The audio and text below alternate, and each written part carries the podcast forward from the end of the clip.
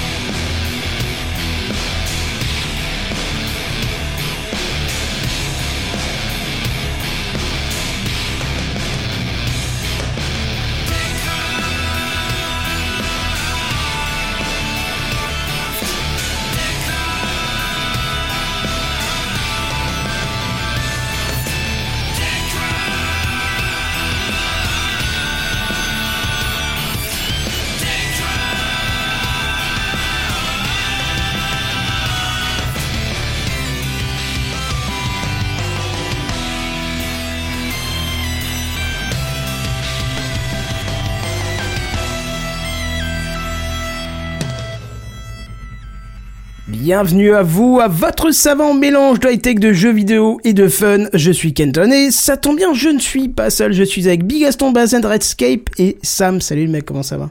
Bonsoir. Three hours later. ça faisait longtemps. C'est ça. Faudra se caler sur une note un jour pour que ça fasse un bel accord parce que là ça fait un peu cacophonie, mais je suis sûr Ah, mais qu'on nous se cale. tous d'un musicien ici. Ouais, chacun sa note et puis. Ouais, il euh, va falloir que tu nous fasses travailler parce que clairement Avec c'est pas tierces, on aura le droit aux tierces Bah oui, que- oui. Oui, oui, les ça- tiers suivent. Voilà. C'est les quoi C'est euh, non, qu'est-ce qu'il dit les tiers ça pas le droit. ça Les tierces, ouais, t'as pas le droit. Oui, oui. Puis les Les cartes diminuées, et c'est voilà. marre. Les cartes Voilà. diminuées là. Mais qu'est-ce que c'est? Enfin bref. Pour ceux qui ont la ref, euh, voilà, vous savez tout de suite remarquer. Il faut plus que vous parliez avec des gens. D'accord, ok. Je Ok. vais arrêter de parler avec des gens. Ça va, vous avez passé une bonne semaine? Mais Ouais, oui. ouais. Euh, de courte mais intense. Courte mais intense? Ouais, c'est Oui. ça, oui. Mm. Titre compliqué. Voilà, je, je savais ma pas comment être. sur certains sites. Ok. sur, Arrête, lequel, à- sur lequel, je crois que Bigaston a, a un jingle qui correspond bien d'ailleurs. C'est, euh, oui, allez. Et voilà. Et voilà, là. Comme ça, On c'est aura fait. tenu 3 minutes les gars quand même. C'est clair. La Vous podcast cherchez. monnaie.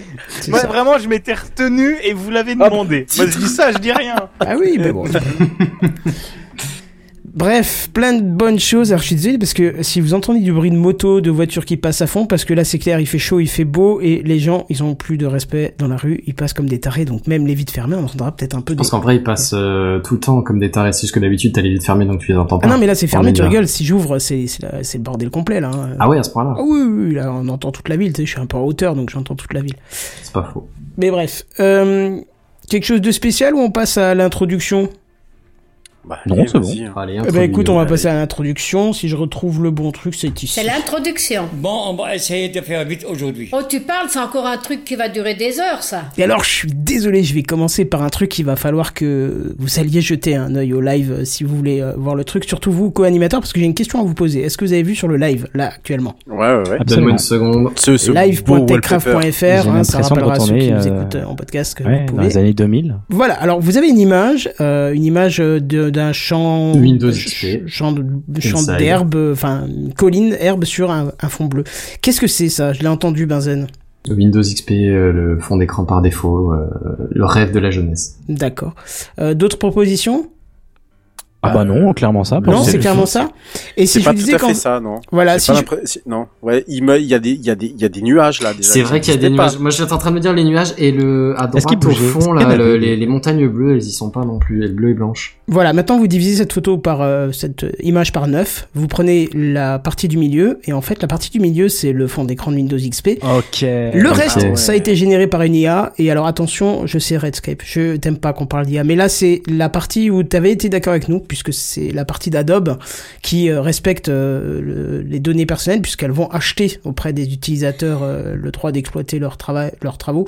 Donc c'est déjà une bonne optique. Et en fait, il faut savoir, j'ai testé vite fait la, la Photoshop bêta qui est sortie cette semaine et tout le monde a dit waouh, waouh, waouh. Alors du coup, j'ai Il y a des tas de mèmes qui ont été étendus comme ça avec du paysage autour. Ouais, c'est un truc de dingue. Euh, euh, c'est un truc de dingue. J'ai testé avec plein, plein, plein, plein de choses. Euh, C'était, c'est monumental la façon dont ça génère. C'est super propre.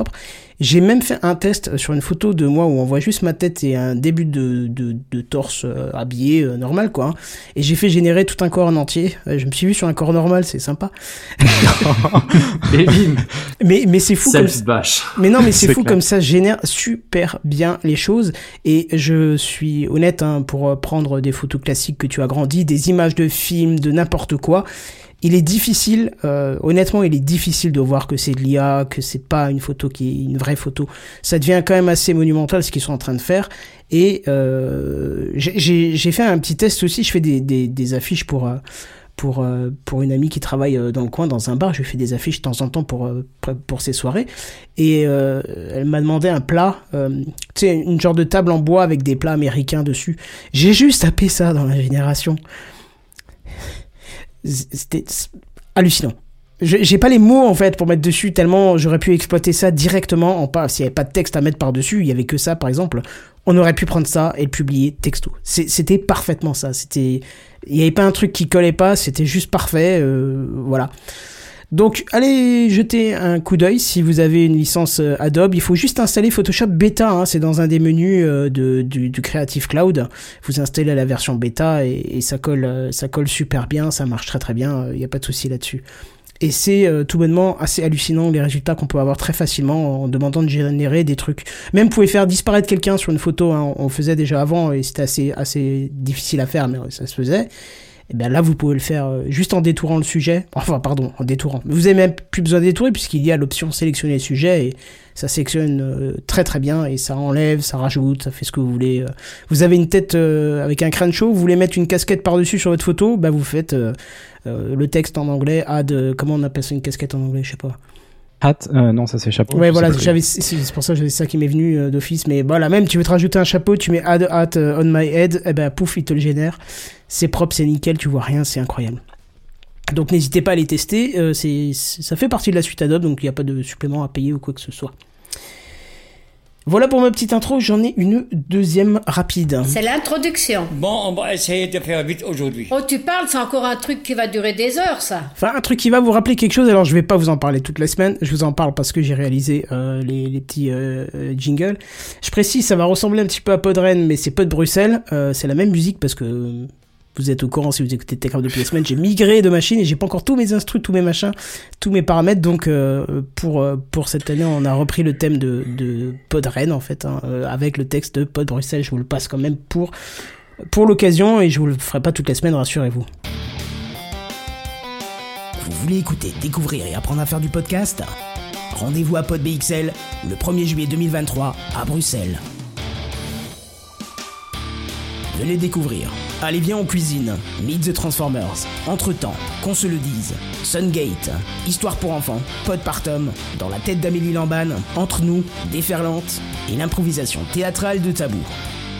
Inscription, programme bien plus encore sur podbxl.be. Entrée gratuite. Voilà, ça ressemble, euh, ça ressemble beaucoup Bah, à C'est un truc de belge en fait avec une musique bretonne, donc ça fait quand même bizarre. hein. musique bretonne. euh, C'est moi qui ai fait la musique, elle est pas bretonne, t'es fou toi. Ouais, elle sonne, elle sonne euh, pour, pour vraiment pour être franc avec toi, elle sonne très très breton. Elle a toujours sonné très breton. Ah bon cette, cette musique. Ah, oui, Ah bah c'était pas du tout le but. euh, le thème, hein. tout ça, euh, ou alors c'est moi qui l'identifie trop à la, à la ouais. Bretagne par rapport à Podren. Mais euh, mais ça aurait été drôle avec l'accent belge que tu le fasses. Non, non, non, je vais pas faire cet affront à, à ce peuple merveilleux. Bref, allez. Ça aurait été très drôle quand même. Il y en a Oui. qui veulent y aller euh, en Belgique ou pas? Ah, je peux pas, c'est c'est con, mais euh, ouais, j'aurais bien voulu. ouais, franchement. T'aurais bien voulu? Ouais, ouais, j'aurais bien voulu. J'ai pas euh, noté la date, c'est quand? 1er juillet. C'est Le mort. week-end du 1er de juillet. C'est mort. Alors, en plus, vous êtes pas loin, vous. euh, en tout cas, ceux qui sont. Bah, Oh, bah, Quand même, quand même, deux euh, heures et demie de cinq route. Hein. ouais. Ouais. Ouais, pour toi, il y a un peu plus encore. Ouais. Combien? Deux Bah, heures et moi, demie, j'ai- trois heures pour ma part. Moi, j'en ai dans les 5 heures pour aller à Bruxelles. Je l'ai fait euh, l'automne dernier. euh. Ah ouais? Aussi loin que. Eh ben oui. hein. Mais t'as cru qu'on était à côté, c'est quoi le concept? Bah ouais, mon ref. Mais non. Non, pas tout à fait. non.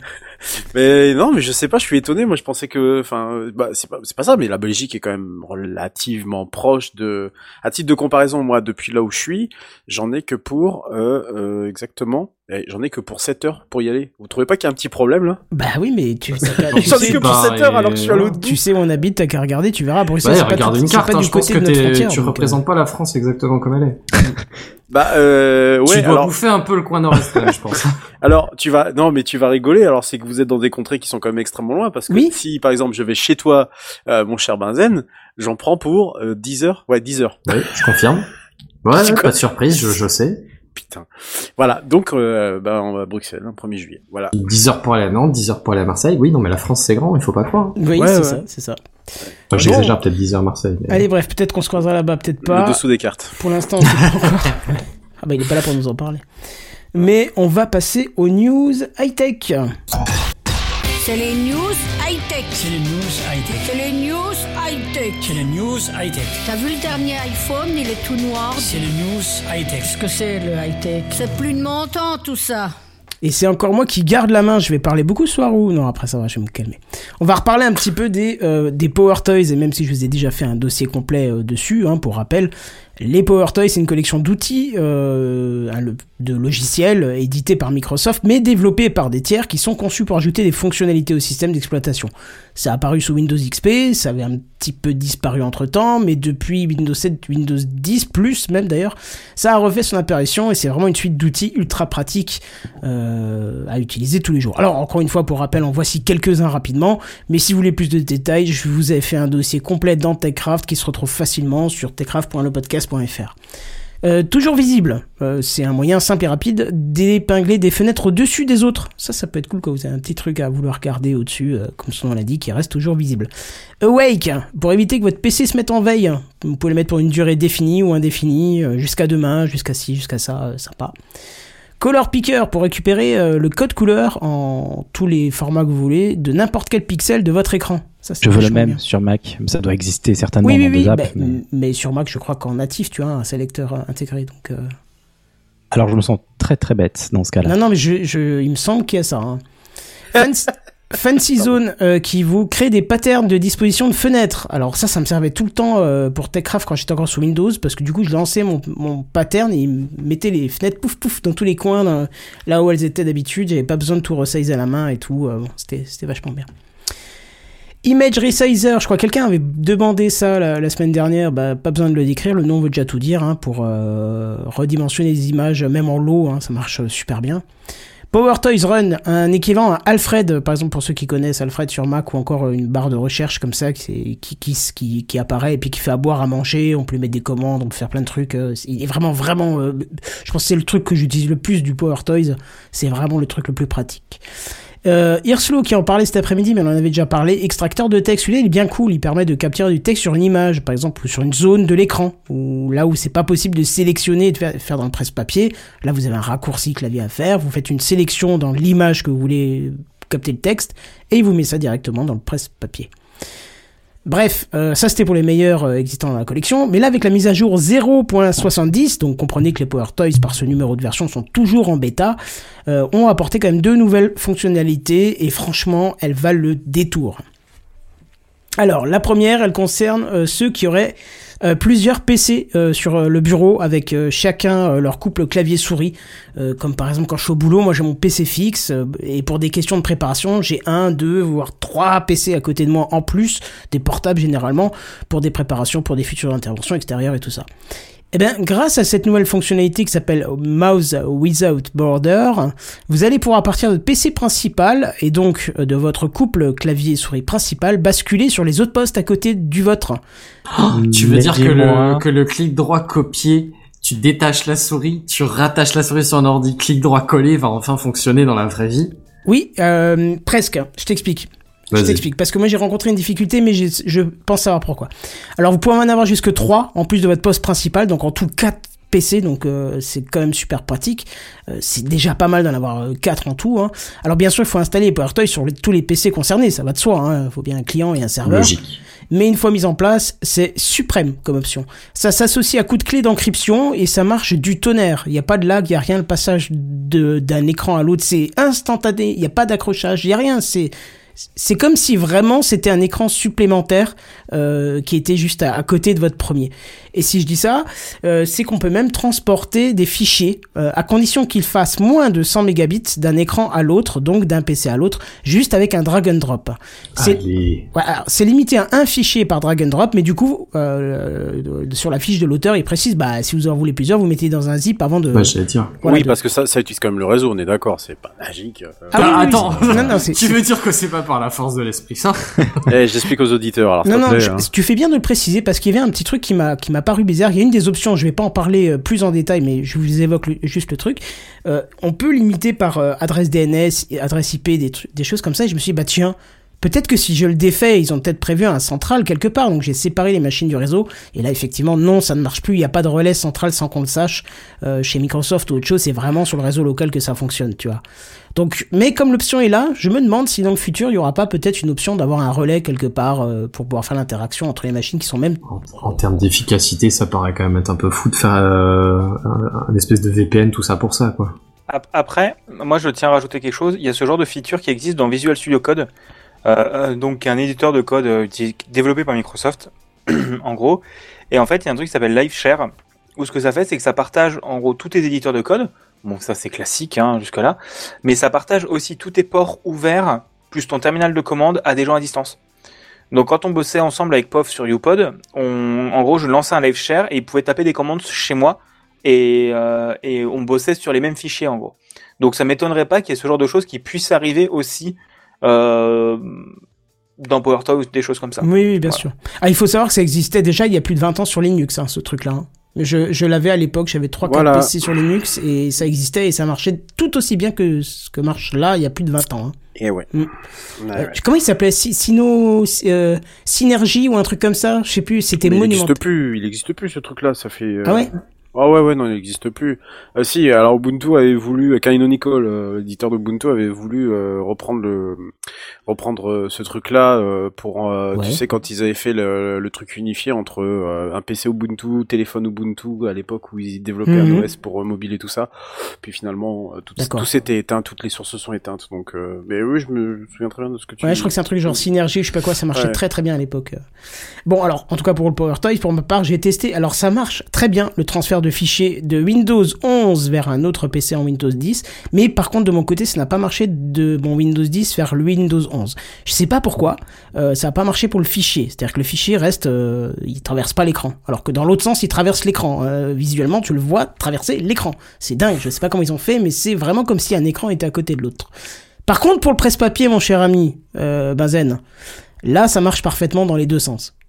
C'est nickel. Tu fais un copier dans un sens, tu le colles sur l'autre, c'est instantané, t'as rien à faire. C'est magnifique. C'est assez stylé. Ah ouais, c'est quand t'as plusieurs PC, c'est c'est vraiment stylé.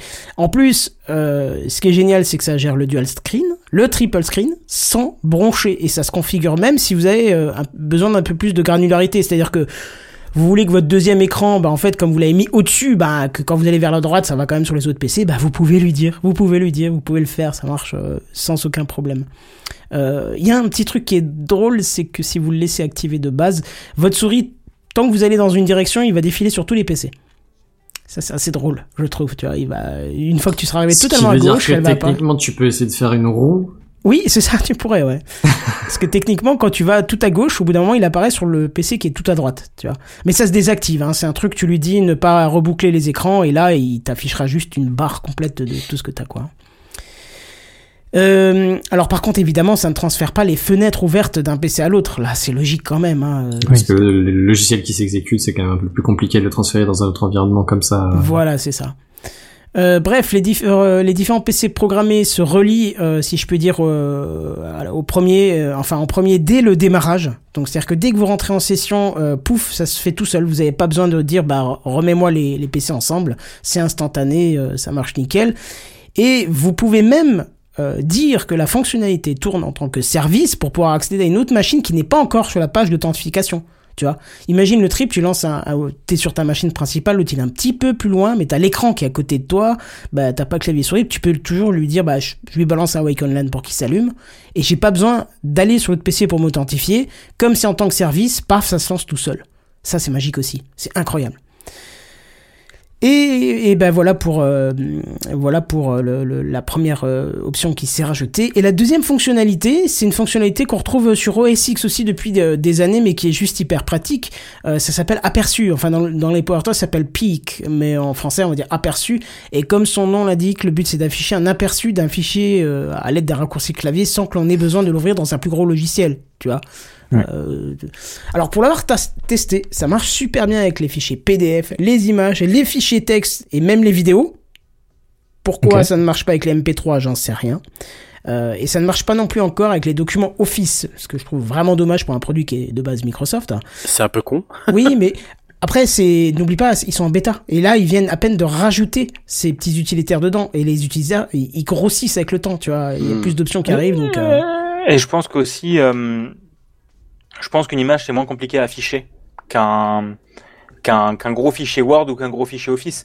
Parce que t'affiches quoi du coup? T'affiches la première page? Bah Mais ouais, si oui, Mais non, mais attends, c'est- c'est c'est- c'est- c'est un peu bizarre ce que tu dis, en sachant que le, le petit truc que dans l'explorateur que tu peux rajouter en aperçu, il est capable d'afficher les fichiers Word et Excel.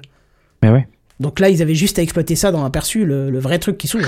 Oui, oui, oui, c'est vrai que dit Pour comme ça, euh, ça aurait pu marcher, tu vois. Et puis pourquoi afficher des vidéos, mais pas les, pas lire les MP3 Ouais, c'est vrai que Après, ouais, oui, c'est vrai. Mais après, je trouve que c'est quand même assez intéressant de voir que sur ce projet à part, je pense que c'est aussi en termes de, de logique de développement. Je pense que pour Microsoft, foutre ça dans les Power Toys, c'est doit être une équipe Mhm. à part où ils n'ont pas besoin de passer par toutes les étapes de validation de Windows. Et donc, qui peuvent, tu sais, c'est un peu les excités du coin qui se disent, eh, vas-y, imagine, il y avait ça dans Windows. Et ils te développent un truc qui est trop bien, mais en fait, ils n'ont pas besoin par passer les 5 heures de QA, euh, enfin, les 5 heures, les 5 mois de QA, euh, enfin, de quality assurance pour vérifier qu'il n'y a, pas de bug ou des choses comme ça. Donc je pense que c'est, donc PowerToys est hyper bien pour ça et on peut s'attendre à ce que ce genre d'outil arrive à terme dans Windows bien évidemment. Non, pour moi, ça restera dans les Power Toys. C'est Ah, c'est même- ce que je. À la, à la Pardon. rigueur, tu sais, il va y avoir quelques petits, euh, quelques petits euh, trucs qui va, euh, qui va être intégré au fur et à mesure, tu sais, au fil de l'eau, pas euh, toutes les fonctionnalités. Ouais, vous avez vu des trucs qui sont passés euh, nativement sur Windows Oui. issus des Power Toys euh, Je, je me demande si le, le, le, Moi, jamais, le hein. nouveau, le nouveau capture d'écran n'est pas. ouais, voilà, c'est ça, la capture d'écran, oui. C'est à lui que je Ah, peut-être, oui, t'as raison. Cap- Ouais, capture ouais. d'écran, c'est PowerToys à la base, je crois. Oui, t'as Et, raison. Ah, si euh, ça se trouve, la reconnaissance de texte, ils l'intégreront aussi dans la capture de, de texte. Je pense. D'écran. C'est que les trucs, pour moi, ils devraient être intégrés nativement, tu vois. C'est des trucs que tu retrouves déjà sur Mac, par exemple, nativement. Mm. euh, Ça, c'est un pas- news, ça. Pardon. Grâce au Euh, sport, j'ai- grâce au sport. Je voulais dire Linux, bien évidemment. Oui. Bon, donc je disais, ça marche pas très bien avec Office. Mais par contre, rassurez-vous, hein, si vous n'arrivez pas à ouvrir un, fichier en question, même si le truc d'aperçu s'ouvre, il y a un, un bouton qui vous permet d'ouvrir directement avec le logiciel dédié. Donc en gros, pas besoin de fermer aperçu pour redouble-cliquer sur le fichier. Là, vous continuez juste à partir de l'interface déjà ouverte.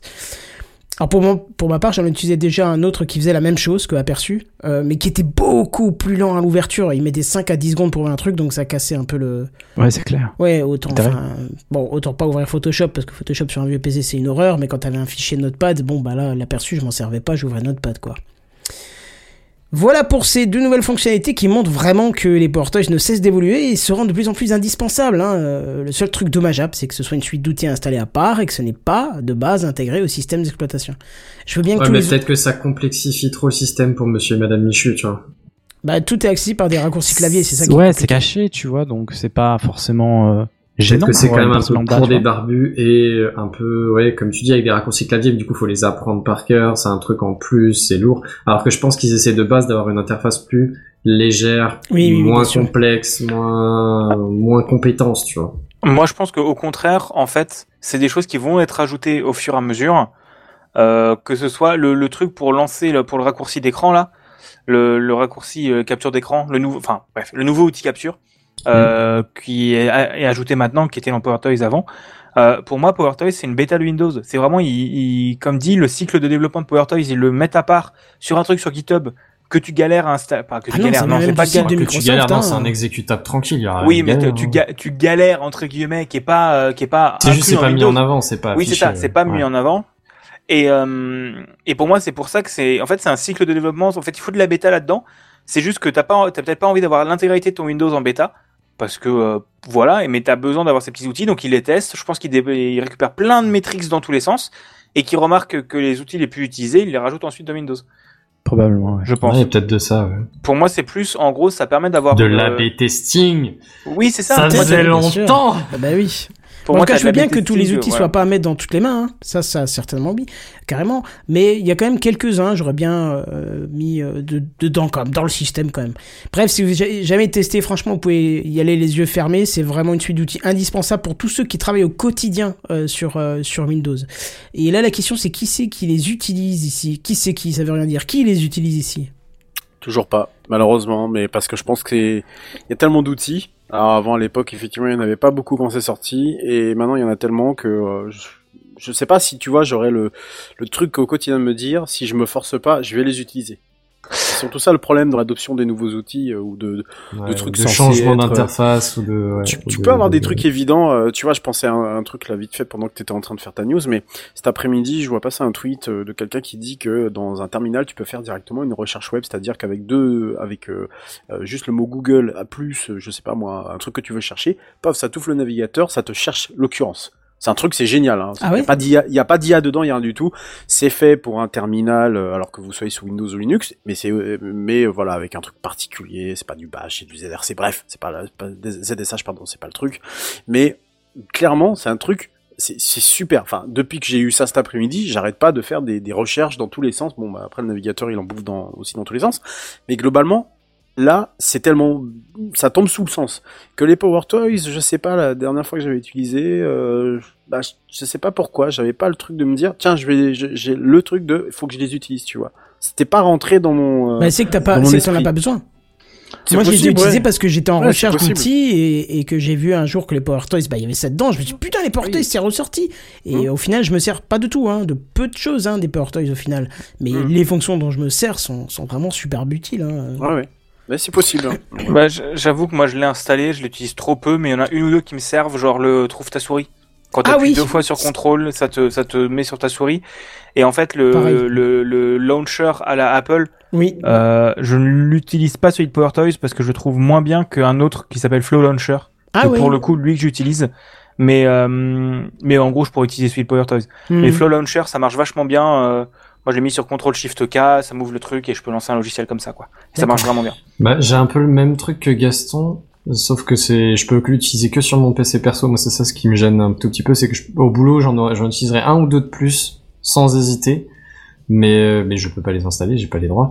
Et, mais en perso, ouais, moi j'ai déjà, j'ai déjà un launcher, mais sinon j'aurais pu l'utiliser aussi. Et après, j'utilise un ou deux trucs. euh, euh, le, la fenêtre euh, toujours ouverte, par exemple, la fenêtre prioritaire. Là, tu vois, Mumble, tel, tel qu'on se parle, euh, il est bloqué en supérieur, tu vois. D'accord, ouais.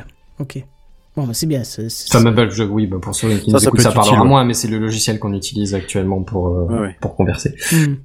C'était un peu didacte. Et pour faire quelques petites, euh, quelques, j'ai fait quelques recherches pendant que tu, tu parlais justement de, de synergie. Alors non, ça n'existe plus sous son, sous l'état que t'as dû le connaître toi dans les années 2000, mais ça existe puisque maintenant c'est une société euh, qui délivre le logiciel sous licence libre, mais tu dois payer 5, euh, 5 euros par utilisateur. pour D'accord, voilà. Et ils ont un beau site internet et ça fonctionne sur les trois plateformes Windows, Mac et Linux. Ah, bah voilà.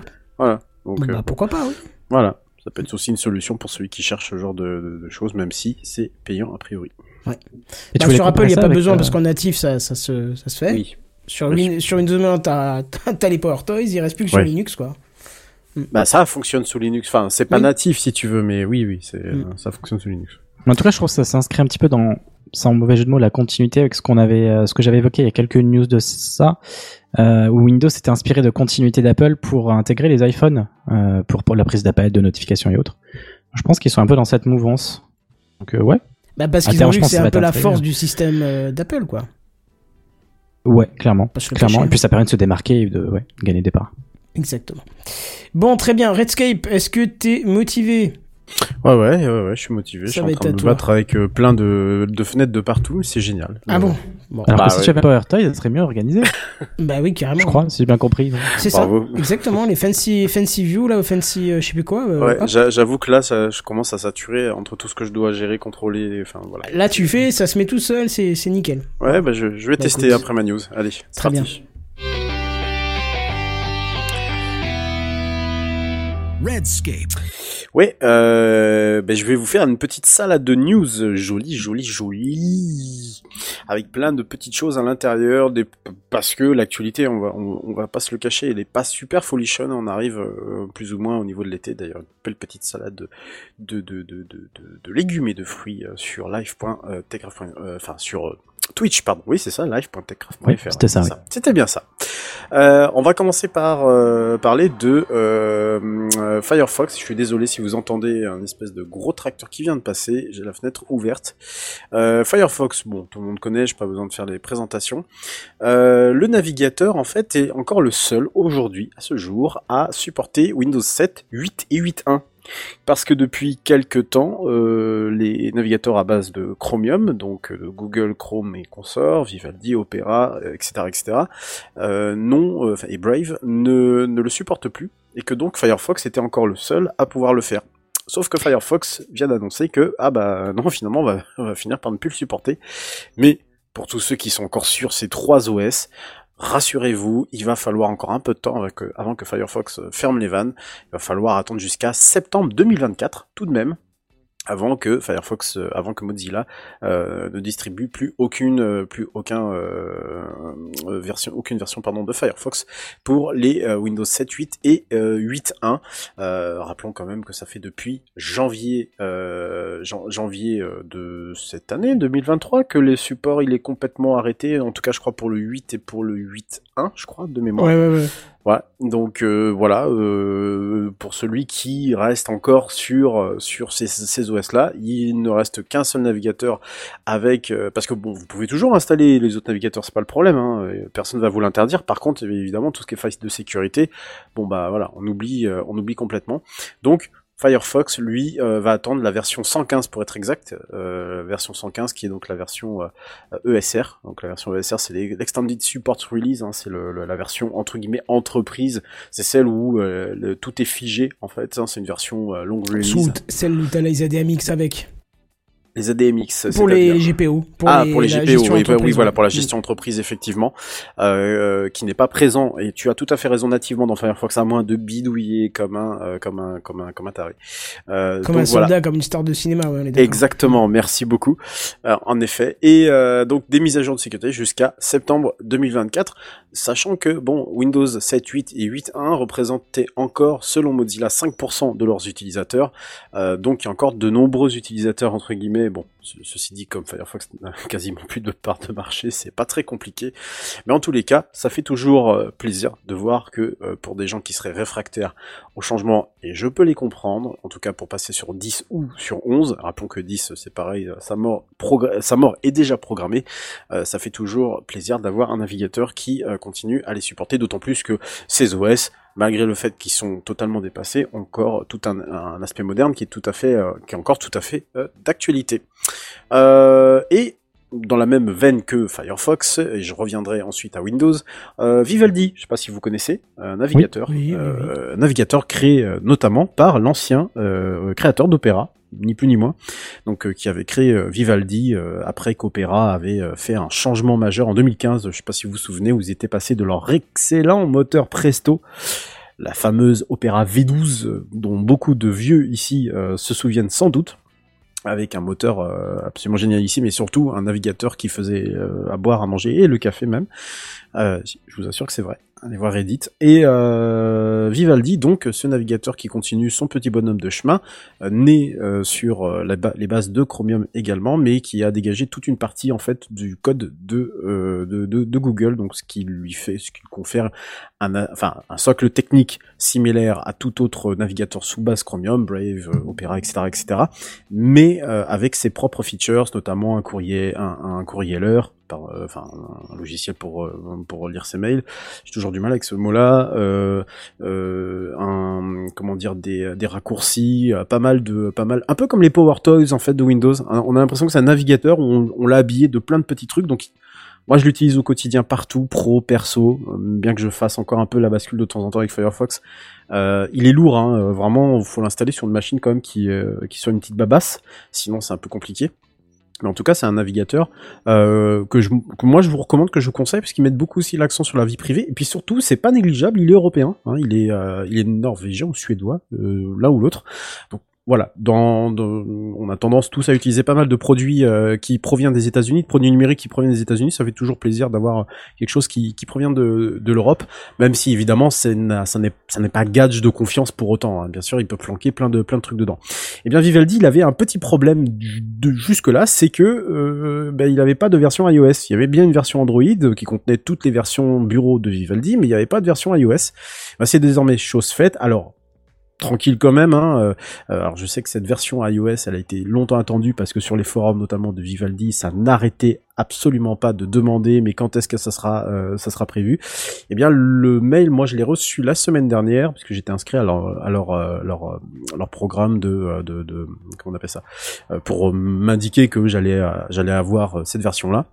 Le mail est arrivé et donc Vivaldi sous iOS est disponible via TestFlight. Donc TestFlight c'est la Oui. c'est le logiciel qui permet euh, sous iOS. Tester les bêtas, quoi. Je sais pas si ça existe sous Mac d'ailleurs. Je sais pas si c'est le même euh, même euh, s'il y a Je le même sais programme. Je sais pas du tout. Mais sur iOS en tout cas, donc produit mobile, vous avez euh, oui, oui, euh, iPadOS peut-être, je sais pas du tout. Euh, vous avez la possibilité de tester en avant-première certaines applications. Donc Vivaldi est disponible. Alors il manque encore certaines choses, notamment euh, le fait de pouvoir mettre le navigateur par défaut. Hein, c'est toujours pour l'instant euh, Safari. Ah, sur iOS, de toute façon, tu peux pas, ouais. Euh, si, par défaut, tu peux mettre un Ah oui, navigateur je suis con, tu peux mettre Chrome Oui, sûr, oui, t'as raison. Tu peux, mettre- Ouais, ah, mais tu il me peux semble mettre que voilà, Chrome, c'est une liste de Firefox. navigateurs Firefox, par Apple. euh, tu peux. Alors j'ai testé que ces deux-là, donc après je sais pas les autres. Euh, Vivaldi peut pas encore, mais il contient plus ou moins toutes les fonctionnalités, dont une qui moi m'a toujours beaucoup intéressé euh, sur Vivaldi, notamment du fait parce qu'elle est chiffrée cette fonctionnalité-là, c'est la synchronisation. Ils ont une synchronisation qui est largement plus avancée que celle de Firefox parce qu'il te synchronise euh, bah, évidemment tout ce qu'il doit synchroniser, c'est-à-dire euh, euh, tes signaires, euh, ton historique et tout ça, mais il synchronise également tes paramètres. Et euh, quand vous passez d'un PC à l'autre, quand vous en réinstallez un, là, comme ça va être le cas dans quelques ça. jours, bah c'est vachement pratique de pouvoir retrouver tous ces paramètres, des petits trucs à la con, mais ça peut être, euh, par exemple, il y a une, j'aime bien avoir une petite distance entre le haut de l'écran et euh, le bord de mes onglets. En fait, j'aime bien avoir une toute petite distance parce que sinon je trouve que ça fait trop compact. Bah, c'est ce genre de choses qui est déjà syn- qui est synchronisable avec ça. Donc ils ont une synchronisation hyper hyper forte et bon évidemment c'est jamais aussi bien que la version desktop. Par exemple, vous avez des listes de lecture que bah, vous pouvez euh, sauvegarder sur euh, votre téléphone et vous le retrouvez sur la version PC. Voilà. Donc c'est disponible sur iOS pour l'instant seulement en test flight. Je sais pas, il n'y a pas de date de, il a pas de date pour l'instant pour euh, pour une version une version définitive. Et je pense que ça doit toujours utiliser le WebKit d'Apple vu que pour l'instant on Apple a toujours ce, petit truc là sur les navigateurs et que c'est toujours pas ouvert à d'autres moteurs. Voilà pour Vivaldi. Petite virgule. Merci chef. On retourne sur Windows avec euh, une petite annonce qui fait toujours euh, son petit effet euh, puisque nous autres vieux de la tech nous avons connu ce système. Tu en parlais justement Kenton au tout départ de TechCraft de cette émission, c'est Windows XP dont des utilisateurs, des, hackers ont réussi à craquer le l'algorithme d'activation. Voilà. Alors, je dis pas pas comme je l'ai lu dans plein de sites Windows XP a été craqué. Non. Windows XP n'a pas été craqué, ça ne veut rien dire en plus. Oui. Faut vraiment qu'ils arrêtent d'écrire de la merde. Euh, non, simplement c'est le système. Vous savez, l'activation à l'époque se faisait notamment avec un numéro de série. Vous appelez le télé, enfin, vous appelez, vous fallait soit une connexion par internet, soit appeler un numéro. De, je sais pas si c'était un 0800, c'était pas surtaxé ou pas. Je, je sais plus. Je me Gratuit, gratuit, je l'ai fait des centaines de fois. Bon, il était gratuit, donc vous deviez euh, taper la longue suite que vous donnez Oh oui. euh, le logiciel d'activation et que ensuite il vous il vous il vous fasse attendre quelques secondes avant de vous générer un code d'activation que vous rentriez dans votre machine pour pouvoir activer Windows XP. Oui, jeune, c'est comme ça que ça se passait à notre époque. Tout le monde n'avait pas Internet. Eh bien, c'est ça qui a pu être craqué définitivement. Il y avait déjà eu un utilitaire qui avait été publié sur euh, vous allez rire sur la plateforme GitHub de Microsoft, il y a 4 ans de ça. Voilà, c'est- c'est c'est- c'est assez cocasse. Et là, effectivement, maintenant, on a euh, on a le, le, le fait de pouvoir euh, cette ce, ce code-là a été repris en fait pour euh, pour que le, le système soit propre entre guillemets même après une réinstallation l'activation elle est toujours là en fait. Ce que ça fait globalement euh, c'est pas une méthode par brute force ni quoi que ce soit non rien à voir. C'est simplement que le code que vous récupérez de l'OS le logiciel va le récupérer il va le transformer en clé produit similaire à ce que celle que, que celle que Microsoft en fait aurait pu euh, aurait pu éventuellement euh, vous générer. Voilà. Euh, donc du coup moi, je trouve que c'est plutôt euh, c'est plutôt euh, c'est plutôt une bonne chose. Pourquoi je vous dis ça? Surtout parce que XP est toujours utilisé. Euh, XP, c'est encore euh, quelques petits pourcentages du parc informatique mondial. Euh, une entreprise, selon en, de- en 2019, il y avait Forbes, qui expliquait pardon que euh, aux États-Unis, c'est une entreprise sur trois qui avait encore un PC sous XP dans leur parc informatique. On était en 2019, donc pas sûr qu'en 2023 c'est beaucoup changé parce que je connais la latence des parcs informatiques dans les entreprises, ça peut être extrêmement loin avant d'en changer et que et là c'est quand même assez cocasse en Arménie 58% des ordinateurs Ah, fonctionnent toujours Ah ouais. sous XP selon le site que vous connaissez sans doute StatCounter. Voilà. Faut quand même le faut, faut quand même le signaler. C'est assez euh, c'est assez il y a encore des pays. Alors on dit souvent les pays d'ailleurs euh, avec des régimes euh, différents du nôtre Voilà. voilà je veux pas je vais pas rentrer dans les détails. Donc voilà autant vous dire que c'est c'est quand même toujours quelque chose de XP est toujours utilisé. Donc pour ces utilisateurs-là, pas besoin d'avoir Internet et donc plus besoin d'aller euh, appeler le, le- le serveur d'activation de Microsoft avec le petit utilitaire qui fonctionne même euh, sous euh, Linux et qui veut, et dont d'ailleurs les hackers euh, travailleraient sur une version open source. Voilà. Moi j'ai une petite anecdote euh, sur ça, sur cette news. Ouais. Je viens de découvrir un truc qui m'a, qui m'a, enfin, j'ai découvert plutôt euh, à la sortie de cette news cette semaine un truc qui m'a rendu complètement dingue. Quand je suis rentré dans ma boîte là, euh, qui est une, école, je travaillais avec des gens. euh, bon, euh, il y en a un qui est parti en retraite et l'autre qui est décédé, donc euh, voilà, je peux raconter l'anecdote que j'ai découvert. C'est qu'il m'a effilé un CD de Windows avec euh, un numéro de série et puis il m'a dit c'est des licences éducation, on, on- les a, euh, dès qu'on installe, on les paye automatiquement, machin. Moi je débutais, j'ai pas cherché à comprendre et tout. Et à force, j'avais quasi appris le numéro de série par cœur, tu vois, euh, puisque j'installais sur tous les nouveaux postes ce truc-là. Je lui disais combien j'avais installé de trucs, euh, et lui, il faisait euh, administra- administrativement ce qu'il fallait pour déclarer les licences, mais je m'en suis jamais occupé, c'était pas mon problème, tu vois. Et euh, entre-temps, on est passé à d'autres OS, et puis entre-temps, euh, cette personne est décédée. Et là, en voyant l'article cette semaine, il y a plein d'images qui ont été publiées. Et une fameuse image avec un CD gravé avec un numéro de série dessus. Et j'ai fait une recherche de ce numéro de série. Et que en fait, c'était- connaissais par cœur. que je connaissais par cœur. Et en fait, c'était un numéro de série volé. Et du coup, j'étais cherché dans ces vieux papiers à lui. Il n'y avait pas du tout de déclaration de licence ou quoi que ce soit. Donc en fait, pendant, pendant quelques années, bon, il y a prescription, c'était il y a presque 20 ans maintenant, Oui. j'ai installé des, Oui. des, des XP piratés dans une école parce que je ne savais pas que c'était pas un vrai numéro de licence euh, valable et tout. Le pire, c'est que je faisais l'activation avec et que ça marchait. Hein. Ah, tu Ouais. veux- ça, ça fonctionnait quand Ah, même. bien sûr que ça fonctionnait.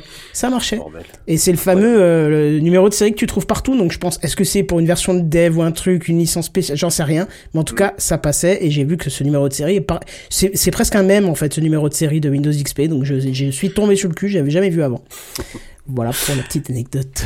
Et voilà pour l'OS qu'on a tous connu euh, plus ou moins autour de cette table virtuelle. Ah oui, toi, moi c'est bien connu. Ouais, ouais, je l'ai connu. tu- Par contre, je le vois connu plus du tout depuis des années. Je l'ai plus jamais Ah oui, vu. non mais oui, non mais dans les entreprises et même. Et tu il est sais, caché en fait techniquement, tu le vois parce qu'il est utilisé dans des distributeurs. ce Oui, genre ça, exactement, C'est c'est vrai, à ça que je voulais exactement. faire référence. Si, oui. Ouais. Ouais, on, on parle, on parle sou- on a souvent parlé dans Techcraft du fait que certains, euh, certains, certains domaines, euh, certains domaines de l'industrie, notamment par exemple de l'avia- de l'aviation, utilisaient encore des systèmes euh, tellement vieux, encore plus vieux que Windows XP, sur des Windows euh, 3 points et quelques, voire même euh, beaucoup plus vieux que ça, pour euh, maintenir, puisque bah, c'était fiable et que c'était mis à jour, et enfin que c'était pas, enfin que c'était fiable, pas mis à Bah, jour, mais en tout cas que c'était fiable, quoi. C'est comme les banques qui tournent encore sous COBOL. Hein. Oui, voilà, exactement. Bah, voilà, on pourrait reparler de cet exemple-là. Techniquement, Cobol est toujours maintenu par contre, ça fait quand même une grosse Exactement. différence. Tout à Oui, fait. c'est- Ils cherchent des développeurs COBOL et a priori, ce sont les mieux payés du game. Ah bah oui, parce que Ouais, ça dépend où tu tombes aussi. Non, mais Euh, tu veux nous en parler tu- tu- tu- tu- Pour moi, vraiment, les développeurs COBOL, c'est, tu vois, la blague du un, un vieillard qui meurt en Afrique, c'est une bibliothèque qui brûle. Un développeur COBOL qui, qui, qui meurt, c'est la documentation qui brûle. Vraiment, t'as as des, des fonctions du logiciel qui sont oubliées à chaque fois qu'un dev meurt. Ouais. C'est Tiens, t'as Voilà. Su- Sunasa... Oh là là, Sunasai, Sunasai, je sais pas comment on le prononce, déjà, déjà bienvenue, qui nous demande, tu ne peux plus l'utiliser en tant que particulier XP, euh, non. Alors, si, tu peux encore, sauf Si. que tu pourras plus installer les navigateurs récents, tu pourras, il y a plein de logiciels qui s'installeront Ah bah, plus. euh, oui, oui. ouais. Enfin, si, tu peux installer. Euh, euh, si, si, tu, tu peux euh, théoriquement installer euh, n'importe quel navigateur, sauf qu'il reste, il est. Ah, faut que tu repasses sur les anciennes versions. hein. Vo- Voilà, dans, dans la, la, la version dans laquelle le di- l'éditeur en question a arrêté le, Ah le oui, logiciel. oui. En vrai, Oui. euh, voilà. ça- Déjà, vas-y pour trouver cette version en question. Oui, c'est ça, oui, parce que les Je dernières pense. releases, ça, ça fait depuis 2014 quand même que XP a été arrêté. Ouais, ça fait quand même pas longtemps. Euh... Merci. Je t'en prie, je le sentais venir. Ouais, très bien. Titre. Euh, dommage, le doigt sur le, le- la console. Euh, on va parler d'Internet Archive euh, que vous connaissez sans doute euh, beaucoup plus d'ailleurs euh, sur le, le- site, le sous-site qu'ils développent depuis des années, la fameuse Wayback Machine, celle qui vous permet euh, de, retra- de, de, de, de retourner dans les dans les limbes de l'internet d'il y a des années, des années, des années, évidemment avec plus ou moins de, réussite. Et bien ce, ce site qui bon est tout gentillet, hein, il n'y a pas besoin non plus de, de- voilà. Il, est- il a été rendu indisponible là, c'était le 29 mai, donc c'était euh, il y a deux jours de ce, trois jours de cela.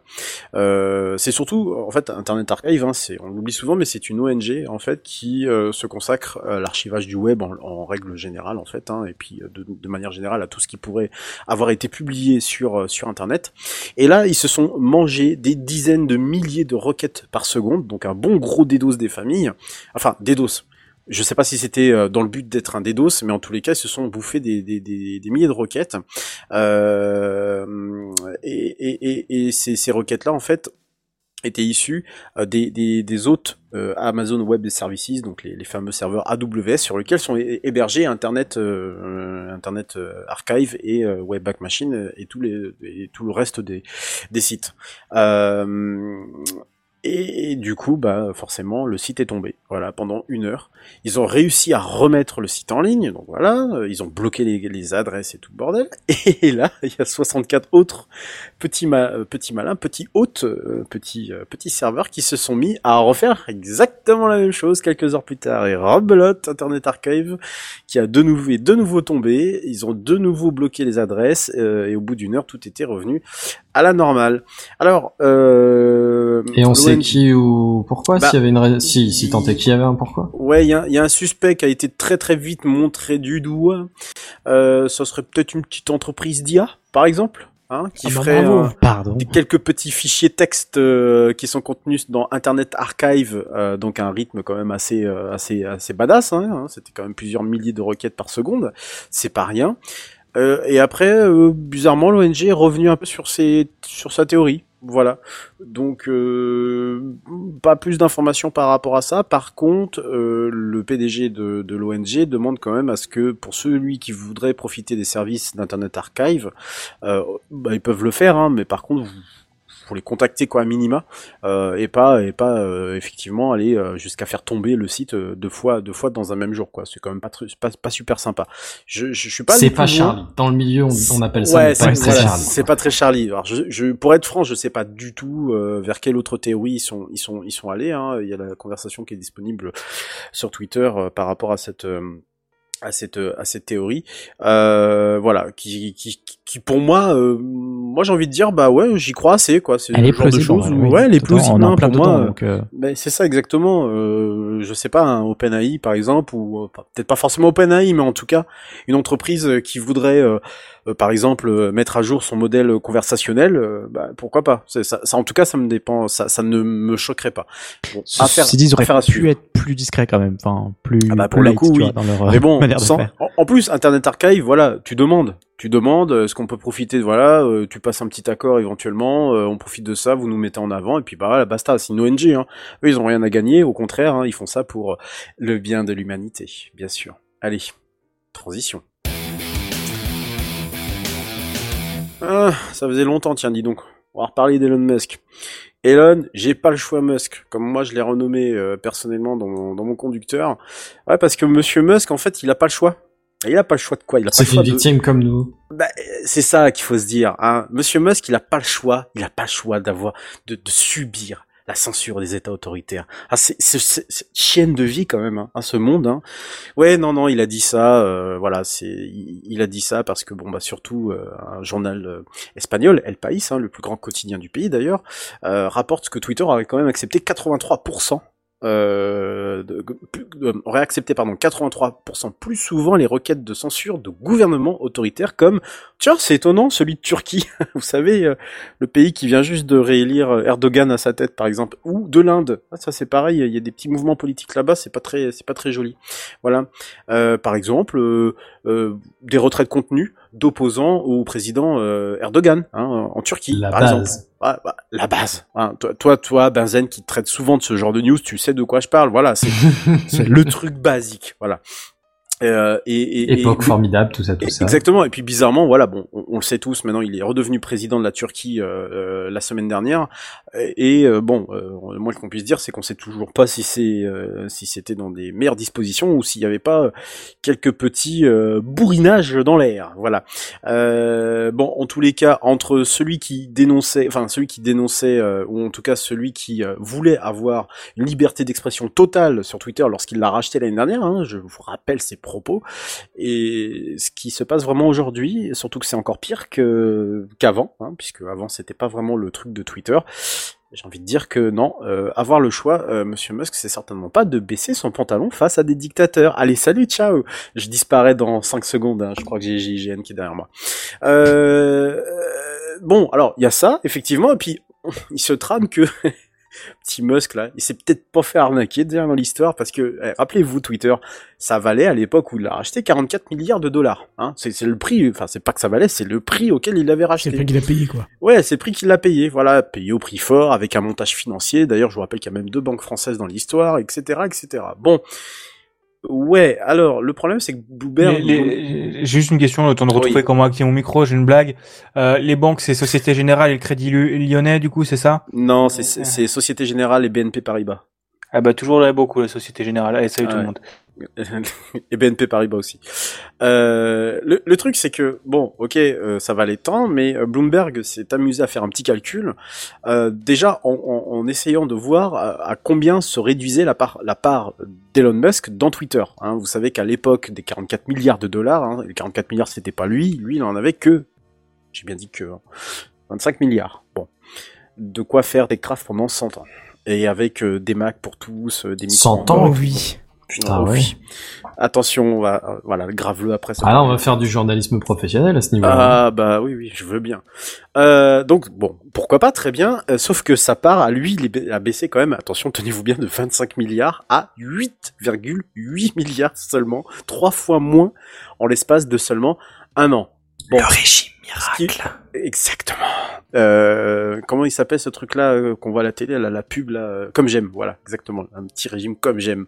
Et aujourd'hui, on estimerait la valorisation de Twitter à seulement 14,7 milliards. Ah, ça fait Ah mal. oui. Ah, si, ça, aïe, ça fait Ça mal. pique. Pour un régime efficace, Ouais, c'est ça un régime pique. efficace. hein. Voilà. Bah, et puis on se souvient de tout ce qui a pu euh, être lancé depuis ce temps-là, les badges, les controverses et le retour des, des complotistes, enfin toutes ces conneries.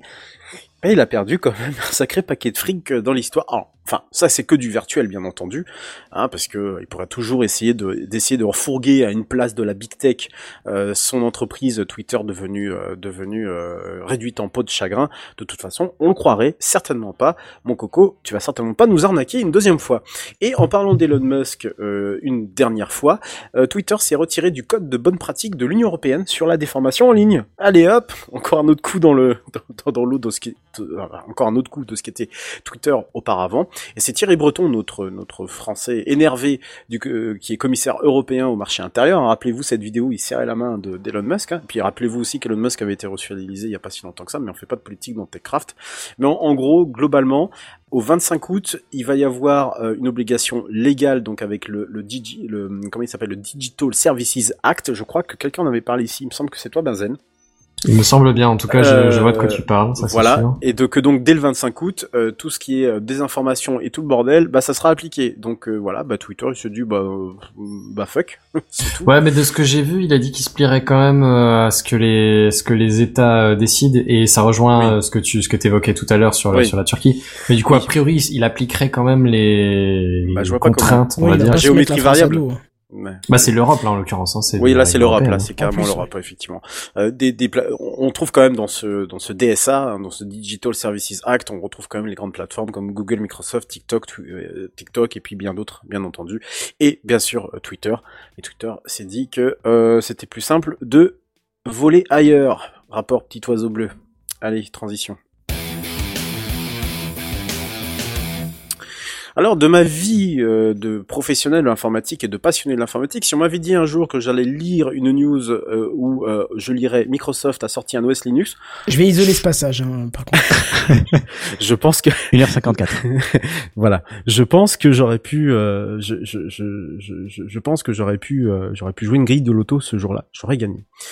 Alors, l'histoire est un peu moins euh, fantasmagorique que euh, ce que je viens d'annoncer, parce que oui, effectivement, Microsoft a bien sorti un OS Linux. Ça rejoint d'ailleurs la conversation qu'on avait la semaine dernière, rappelez-vous, dans TechCraft numéro 407, où euh, Bigaston, ce cher ami, nous parlait de Git.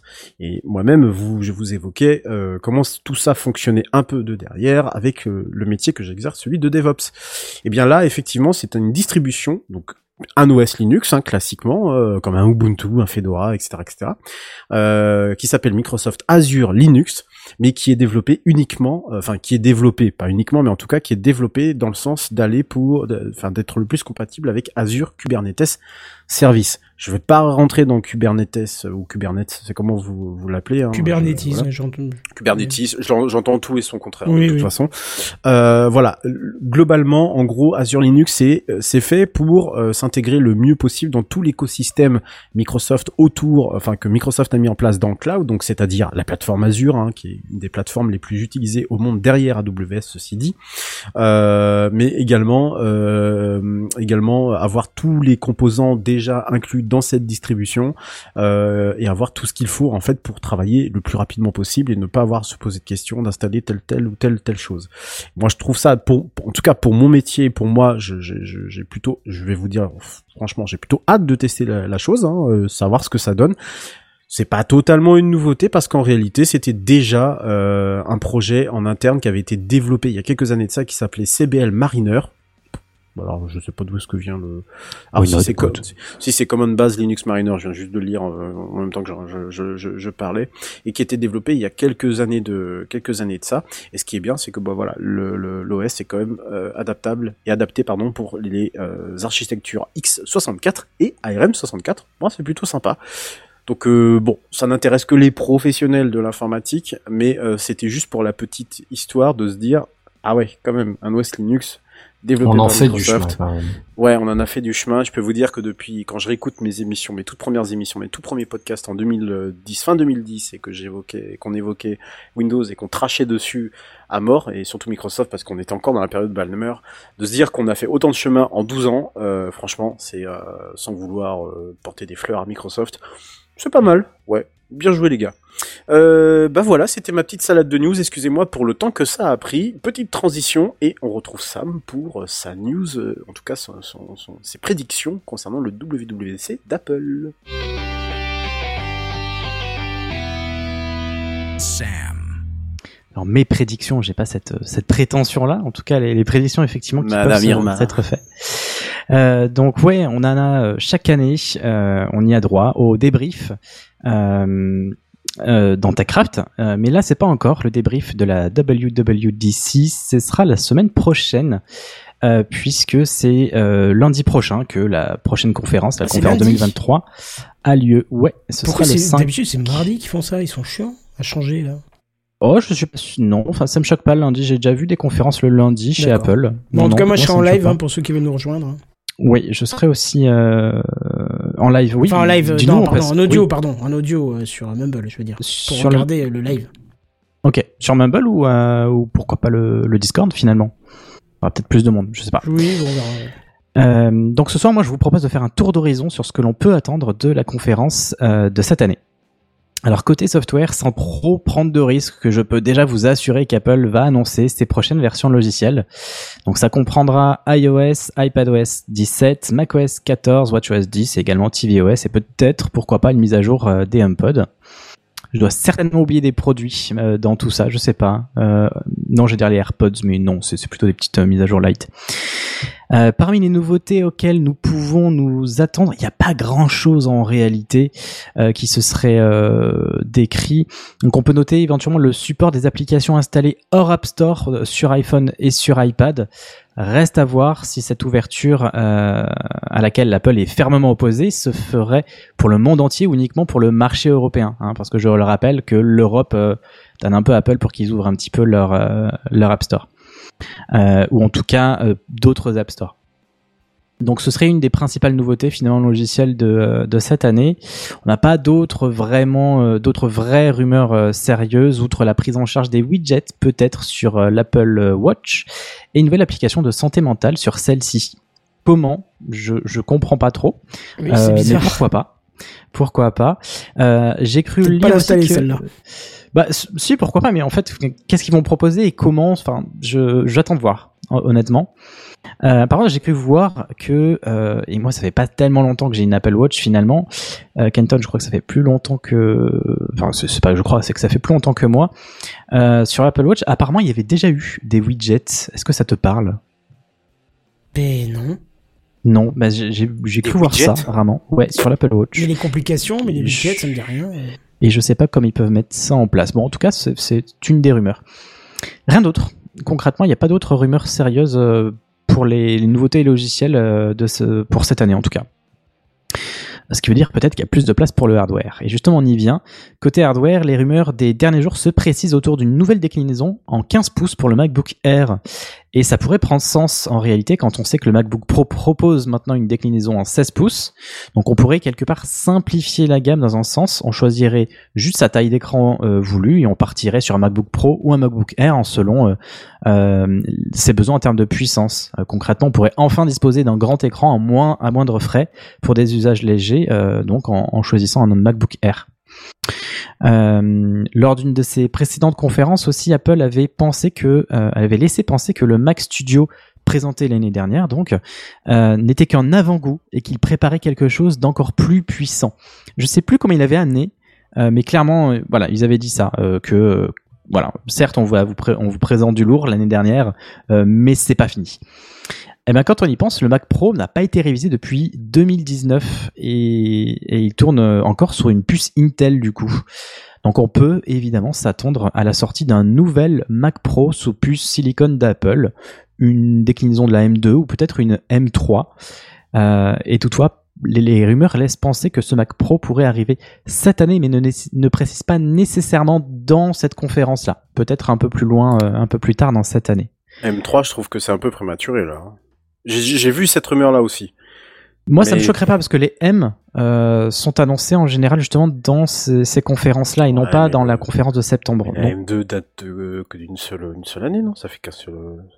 Non? Ça fait pas un an seulement? Si, si. ouais, si, si, Si, si, Bah, mais justement, le- mais c'est juste après le M1, donc. euh, c'est ça. Ouais. Enfin, quoi que non, t'as eu le année, je M1 crois. Pro qui est venu entre temps, après t'as eu Oui. le M2, donc t'auras peut-être du M2. Bah, le Pro est sorti en même temps, donc bon. Mais là, pour un Mac Pro, je pense qu'ils vont passer un gap, j'imagine. Et niveau puissance, enfin, j'ai hâte de voir ce que ça peut donner. Euh, niveau prix aussi, hein, parce que je crois que quand on poussait les options sur le Mac Pro, on pouvait facilement atteindre les 60 000 euros hein, pour l'ordinateur. Je ne parlais pas, je ne parlerai pas des fameuses petites roulettes. hein. Oui, oui, oui. Pardon. Oui, oui. oui, oui. Mais si, pas le tu te souviens, fait Alors les roulettes, je m'en hein. souviens, mais je me souvenais pas que ça montait à 60 000 balles. Ouais, toute option. Tu Je pense que le cerveau à- veut pas retenir ça. Il a pas envie. C'est ça. Ouais. c'est Surtout ça. que ça avait été démonté en montrant que le M1 Pro était tout aussi puissant que ce PC à 60 000 balles et qu'il en valait 1000 et quelques, tu vois. Donc, euh, Ouais, mais c'était. Ah, euh, c'est un bon en cordialement 2019. ça quand même. hein. C'était en 2019, tu vois, il y avait pas Ouais, encore ouais, les, bah les oui. puces silicone. C'est c'est dingue, n'empêche le gap. cette révolution, que- ouais, c'est incroyable. Ouais, c'est. Bref. Et enfin, euh, ça fait plusieurs mois, voire peut-être même quelques années, euh, qu'on présage la sortie d'un casque de réalité mixte chez Apple. Eh bien, euh, je me dis d'ailleurs que l'effet serait très déceptif, euh, tellement on est dans l'attente et l'engouement euh, en ce moment, dans le cas où Apple ne sortirait pas ce produit dans cette conférence, ou ne le proposerait pas en tout cas, n'en parlerait pas. Donc d'après les informations qui circulent, ce casque tournerait sous un OS qui s'appellerait XROS. Pourquoi pas? Et il disposerait d'un suivi des yeux, des mains et d'un écran haute définition. J'ai envie de vous dire en même temps, Apple nous biberonne au Retina, donc j'en entendais pas moins. Et pourrait intégrer des applications issues de l'iPad. Reste à voir comment ils, veulent le faire.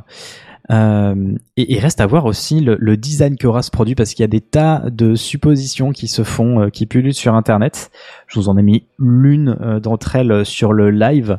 Euh, mais voilà, donc on ne sait pas vraiment quelle autonomie il proposera, quelle, fonctionnalité, pourquoi. Mais voilà, j'espère sincèrement qu'ils le présenteront cette année. Pourtant, je suis pas du tout friand de ce genre de, de, de- enfin des casques de réalité. Euh, mais là, comme ça vient d'Apple, j'ai hâte de voir comment ils vont le proposer. hein, c'est ça qui est intéressant. Bah, c'est pour ça. Moi, je, je, je, je veux rabaisser les espérances sur ce truc-là. C'est que, en fait, le, déjà, le, déjà le, le marché VR est un marché de niche, et genre, voire d'archi niche. Et le Oui. truc, c'est que la plupart des casques de réalité virtuelle grand public, à savoir l'Oculus Quest 2, qui est plus de la, moitié des casques VR vendus, c'est les Quest 2, euh, voire beaucoup plus, peut-être limite même 80, 70%, un truc comme ça, je sais plus combien c'est sur Steam, mais c'est énorme. Et ça tourne que sur Android. En fait, tous les casques, ceux de, de, de Google, ceux, enfin, de Google, qu'est-ce que dis? Si Google, ils bossent un peu, mais bref, c'est pas ceux de Google, ceux de, de Meta, ceux de Pico, euh, à peu près tous les opposants tournent tous sous Android et ont en plus tous un support de PC VR. Euh, donc qui permet de jouer aux jeux VR, euh, des jeux Steam, enfin les jeux PC, quoi. Et je sens que Apple va encore se la jouer exclusive et que ça fait Bien sûr. encore un OS sur lequel sortir des trucs et que déjà que t'as pas beaucoup de jeux en VR qui sortent, il y en aura aucun qui sortiront là-dessus. Parce Ils que sont dit parce qu'ils sont capables de dire que les jeux qui sont déjà sur la plateforme euh, App- Apple Store, euh, le, le- Arcade. ouais, mais arcade et à tout ça, ça sera une bricole à faire pour que ça soit de la VR. Non, Clairement. non, non, non, non. Et ça fait quatre mois que je fais de la VR, ça fait quatre mois que je me, je me, tr- me tr- troue les veines à faire de la VR. Tu ne peux pas mettre un bouton de Tu fais des trous VR. dans les veines. Ah Ouais, ça c'est non, ça non. Non, mais proposer des applis pour que les développeurs puissent facilement l'intégrer, euh, pourquoi pas, tu vois. On, Facilement. on non. En parle vrai, le- d'application iPad euh, peut-être là-dessus, Ah, donc SDK, je me oui, dis, euh, why not? facile Ouais, à- voilà. Honnêtement, le- la, la- la réalité du truc, c'est que non, une application VR, c'est énormément beaucoup plus de travail. Franchement, on application propose le classique. truc, tu vois, parce que Apple euh, est vraiment connu pour disrupter des- certains certains usages, certains oui, trucs. non, donc, c'est Même c'est si ça. t'es Le, Apple, même si t'es Apple, Sam, en vrai, euh, c'est c'est c'est compliqué à ce fuck, t'as même pas idée. C'est- le, le, le souci, c'est que le casque, enfin, je, je, je suis hypé pour voir le côté technologique. C'est très cool, hein. Mais le casque le plus cher vendu actuellement, c'était le MetaQuest Pro, qui a pourtant une base d'application euh, installée énorme. Il s'est cassé la gueule parce qu'il était beaucoup trop cher. 3000 balles, jamais ça se vend. Oui, mais encore une fois, on est sur Apple. On est sur. J'allais te le mais- dire. bien sûr, mais mais, C'est vrai mais que la clientèle peut être un peu plus forte. Bah non, mais c'est- C'est c'est juste que déjà, tu regardes, déjà qu'on qu'on nous fait le reproche de que un casque de réalité virtuelle c'est fait uniquement pour faire du jeu. Je ne vois pas. Enfin, je- je- j'ai beaucoup de mal à avoir d'autres utilisations qui seraient plus ergonomiques en VR que en vrai, et que pour un pour une boîte où tu as le choix entre prendre un Quest 2 qui suffira euh, pour la majorité de tes applications. Et on va, je vais en reparler juste après. euh, pardon, je, je me fais un peu filler sur ma news. Euh, il prend un truc qui coûte déjà 500 balles ou un truc qui en coûte 3000, s'il doit équiper plusieurs utilisateurs. Enfin, euh, le truc c'est que je suis d'accord sur le côté technique, c'est ultra intéressant de voir qu'est-ce qu'ils vont faire, et je suis d'accord avec vous. Apple peut faire du game changer, c'est cool, c'est vrai. Mais d'un autre côté, la VR est un milieu tellement spécifique et tellement un milieu déjà de niche que je vois pas comment, euh, à moins de, de, de, de balancer des, du pognon de dingue pour faire des grosses exclus, euh, pour avoir des grosses exclus en termes de jeux. C'est pas du genre de faire des exclus chez Apple. Voilà. Et c'est pour ça que, enfin, si, un peu Bah, avec Apple Arcade. Apple bah, le Arcade. non, non, non, non, non, il n'y a pas d'exclus Euh, avec Apple Arcade. hein. Si, t'as des Ah, si, exclus si, si, mois si, t'as des exclus. Si, si, Si, si, oui. t'as des Si, exclus. t'as des même dans les séries Apple TV, il me semble bien qu'il y Ah a ouais, j'aurais juré que. Mais c'est Ah pas les séries là pour le coup oui c'est Oui, quasiment oui, que mais- des pro- c'est c'est que des trucs quasi- quasiment principalement en tout cas c'est que des exclus qu'ils ont même eux-mêmes produits donc là Oui, c'est ça. Mais, mais pour le coup, euh, Bigaston, je pense que tu prends un tout petit peu le problème à l'envers. Pour moi, c'est pas tant le fait que Apple va sortir un casque hors de prix et euh, qu'on pourra la moitié, enfin personne d'entre nous pourra se l'acheter parce qu'on ne trouvera pas l'occasion ou parce que voilà. C'est surtout peut-être. pas le budget, c'est surtout le contenu derrière. C'est surtout le contenu moi qui m'inquiète parce qu'Apple n'est pas connu pour être euh, Ah non, mais c'est, c'est, c'est, c'est pour, pour ce moi, que je dis. ils ont logiquement, ils ont logiquement un autre plan pour utiliser leur casque. Écoutez, C'est ce que je- pour ce c'est que ça je qui vous propose quand même, c'est qu'on s'étale pas trop là-dessus. Oui, oui, oui, Parce parce, que, qu'il en est fait, déjà on- dans le 8 et on a un Voilà, on- conducteur. Juste terminé parce qu'en fait, ça Bien vous sûr. avez spoil, je l'avais pas dit, mais euh, le, le, le prix effectivement c'est 3000 euh, dollars apparemment qui, qui serait annoncé. Euh, donc oui, pour confirmer ta théorie, à Gaston, oui, clairement, ce sera un produit de niche et c'est pour ça que j'ai envie de savoir comment ils vont l'apporter, à qui ils vont l'adresser. Voilà. Bah, en, en fait, euh, pardon, je voulais pas te couper ta news ou quoi, je voulais pas pas te, sauter dessus. Mais en fait, je suis intéressé pour le côté technique. Comme j'ai été intéressé sur le côté technique de, du Quest Pro, c'est super intéressant de voir qu'est-ce qu'ils peuvent proposer.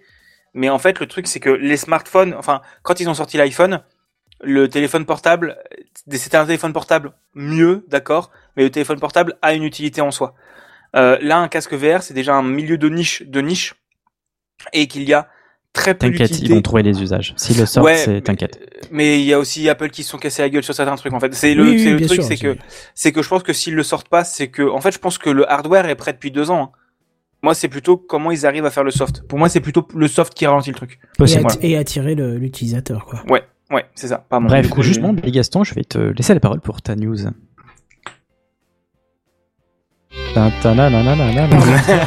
Ah oui, mais t'as été si bref, mon ami. euh. Ah, t'as dit faut faire, euh, faut faire Il a vite, été vite, hein. subversif. Il faut faire vite, il faut faire vex. Hein. Ouais, Désolé, je t'ai un peu sauté sur Oh ta la vache. euh, euh, Sam, hein, Oh. mais euh, Non, t'inquiète pas. Mais euh, mais je me suis dit c'était c'était une très belle transition avec ce que moi j'annonce parce que euh, Meta euh, eux ils ont je pense que c'est aussi pour ça qu'ils l'ont annoncé aujourd'hui parce que du coup j'avais pas tilt mais si t'as Apple qui annonce leur casque la semaine prochaine Meta ça va être ridicule à côté leur nouveau truc Euh, enfin bref du coup le Meta Quest 3 vient juste d'être annoncé par Facebook donc c'est une nouvelle mouture de leur casque de réalité virtuelle autonome avec une meilleure qualité d'affichage de nouvelles manettes plus légères un casque avec un design un peu différent grâce aux lentilles pancake plus fine, apportant un casque plus léger et reposant moins sur le nez. Un chipset Snapdragon de nouvelle génération, deux fois plus puissant que celui de la génération précédente. Surtout, la grande nouveauté, c'est de l'arrivée de Meta Reality à bas avec un pass-through en couleur. Euh, Donc en gros, le pass-through, c'est de la réalité augmentée, où en fait tu captes ton environnement et tu vas rajouter des, des choses par-dessus. Euh, qui pour moi, il y aura forcément aussi un truc comme ça dans le casque d'Apple, hein, parce que s'il y a XR, pour revenir sur l'histoire de XROS dont tu parlais juste avant Sam, XR, ça veut dire Augmented Reality et Virtual Reality. Parce que un V et un A, ça fait un X. Donc en fait, XR, ça mélange les deux. Voilà. Donc c'est aussi pour ça que... J'ai bref. rien compris. En gros, XROS, le système d'exploitation qui ferait tourner le Ça casque... n'a rien à voir avec la ville de Serre, déjà. Non, ça n'a rien à voir avec OCR. Ah, surtout qu'il a parlé de Bakou tout à l'heure, je sais pas pour qu'est-ce qu'il foutait en Azerbaïdjan. Bah, bon, bref. Bref, j'enchaîne. Euh, et du coup, avec ce- le- la nouveauté du Quest 3, ce serait l'arrivée de ce, de ce pass-through, donc ce mode euh, réalité augmentée en couleur. Parce que le Quest 2, je vous en avais déjà parlé plus tôt dans Techcraft, euh, c'est du noir et blanc dégueulasse parce que ça utilise les caméras qui ne sont pas faites pour ça. Et du coup, là, ce serait en couleur en haute définition, entre guillemets. Pour le coup, si la définition est la même que sur le Quest Pro, c'est quand même un peu pas incroyable, malheureusement. Euh, J'ai pas pu tester très très loin, mais ça reste pas pas aussi beau que la C'est pas pub. ouf, quoi. C'est pas aussi beau que la pub, on va dire ça comme ça. Euh, enfin, pour terminer, deux bonnes nouvelles. Le MetaQuest 3 sera entièrement compatible avec le catalogue du Quest 2. Normal, c'est le même OS. Avec plus de 500 jeux annoncés sur le site de Meta. Et on peut espérer aussi la compatibilité de QuestLink et AirLink. Donc, ils sont deux fonctionnalités. QuestLink qui permet de jouer à des jeux PC VR en se branchant à son ordinateur, donc en jouant pour jouer à Half-Life Alyx ou pour jouer à des jeux, euh, par exemple un jeu qui s'appelle Solisvi, qui sortirait dans deux semaines, développé par un des membres de l'équipe de Techcraft et qui est un jeu en réalité, bref, voilà, euh, et qui est disponible, en fait, qui sont des jeux qui sont, il y a beaucoup de jeux indépendants qui ne sortent pas directement sur Quest parce que tu manques de perf, etc., etc. Et Airlink, c'est la même chose, mais grâce au Wi-Fi. Et on peut imaginer que ça arrivera aussi euh, sur le Quest 3 parce que ce serait trop idiot de pas le mettre. Il y aura aussi des nouvelles manettes qui se dispensent d'un arceau autour qui permettait un meilleur suivi des manettes parce que si vous voyez la manette de, MetaQuest 2, il y avait une grosse, un gros arceau au-dessus euh, qui était là en gros pour aider le casque à détecter les manettes. Et bien là, il est plus là. Et il y aura en plus les nouvelles vibrations haptiques, euh, donc les meilleures vibrations sur les gâchettes et sur la paume qu'il y avait déjà sur les manettes de Quest Pro. Euh, le casque sera disponible partout où le Quest est dispo, sûrement en octobre, au prix de 560 euros. On a déjà le prix. Donc c'est aussi pour ça que la différence entre euh, on revient au truc d'Apple et je pense que la comparaison est intéressante et on en reparlera peut-être la semaine prochaine. Mais euh, le Quest là le Quest 3 me semble déjà cher pour du, du grand public. Mais bref. Euh, et l'autre bonne nouvelle, c'est que le Quest 2 n'en a pas encore terminé. Donc le Quest 2, c'est le casque qui actuellement et que j'ai et sur lequel je bosse à l'école. Euh, c'est sûrement parce qu'ils ont trop de stock à balancer hein, aussi. Facebook, ils ont décidé de baisser le prix de la version 128 gigabits à 350 euros. Donc c'est-à-dire presque rien pour un casque de réalité virtuelle de cette qualité-là. Facebook ou Meta? Meta, Meta. Ah, Meta, ok. ouais. Ah non, c'était une simple remarque. Non, Oui, non, oui, mais tu peux. D'accord. Vas-y, vas-y, vas-y. Euh, et la version Il a 250 fri- Tu nous l'as perdu, ouais, c'est Écran bleu, le mec. Contrôlable, tu hop là.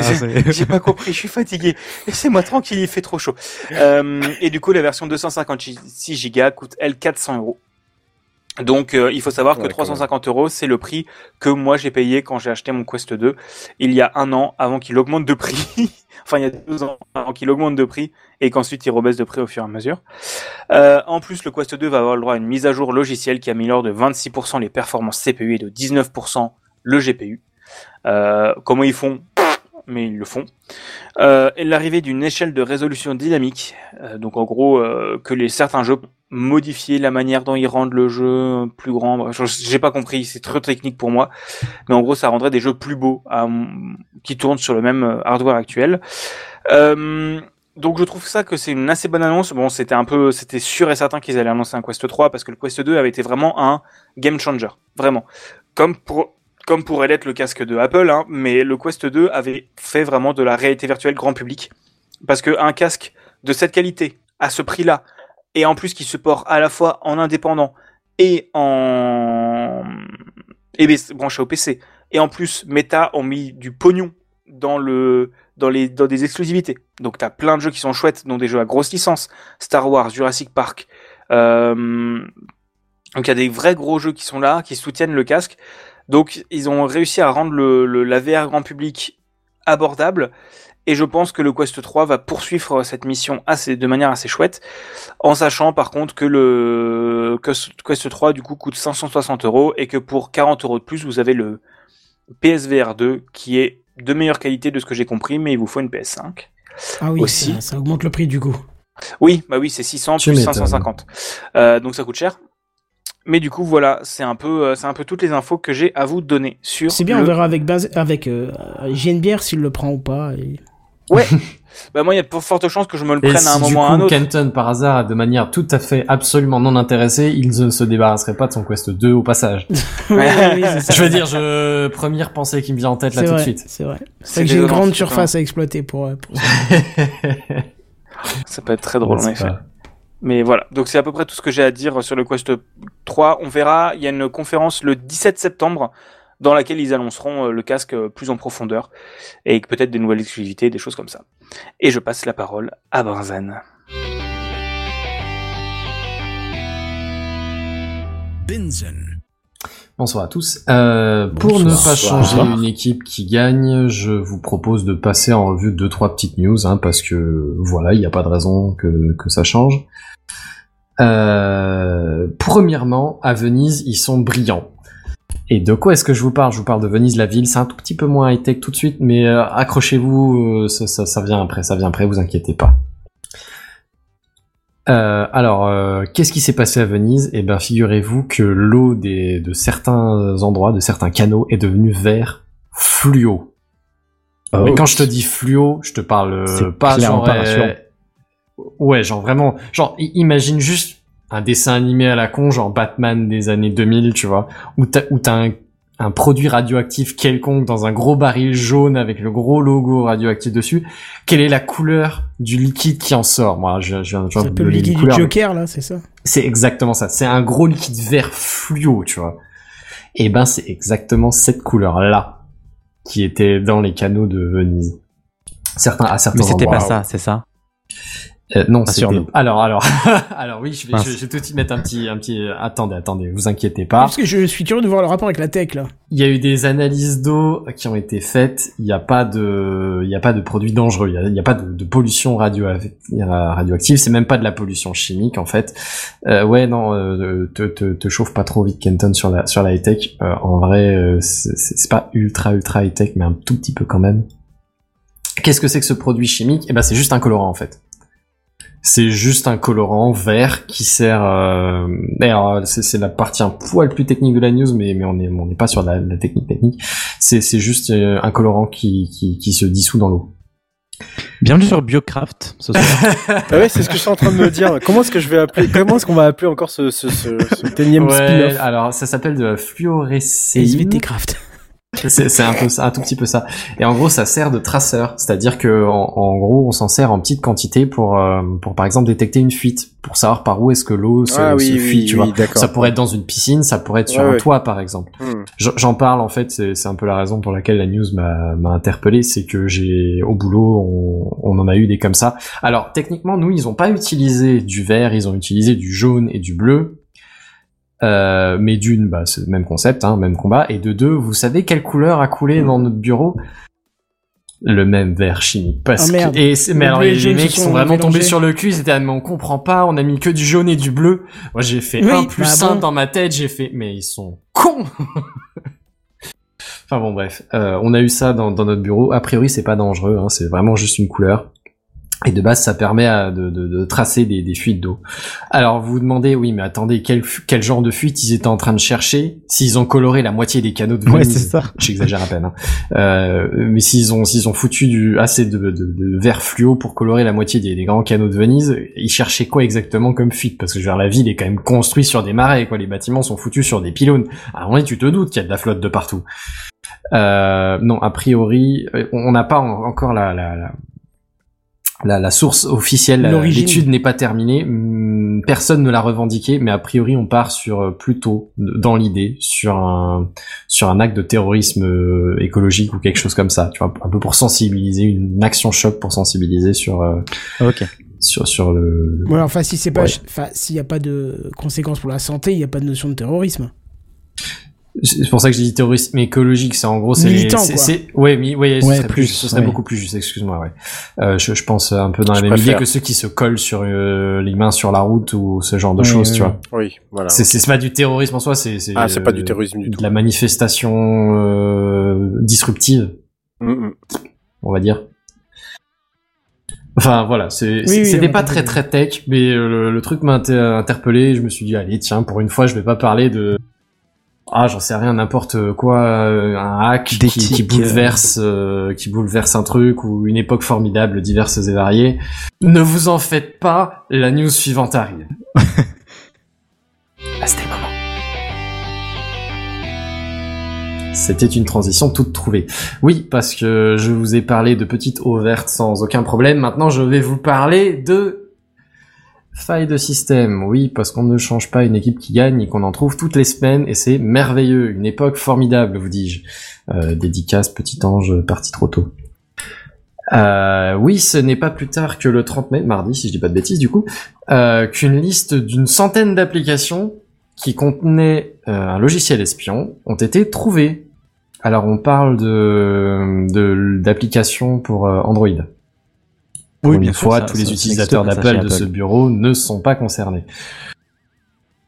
Euh, ne vous en faites pas, vous êtes euh, sains et saufs, protégés par Apple.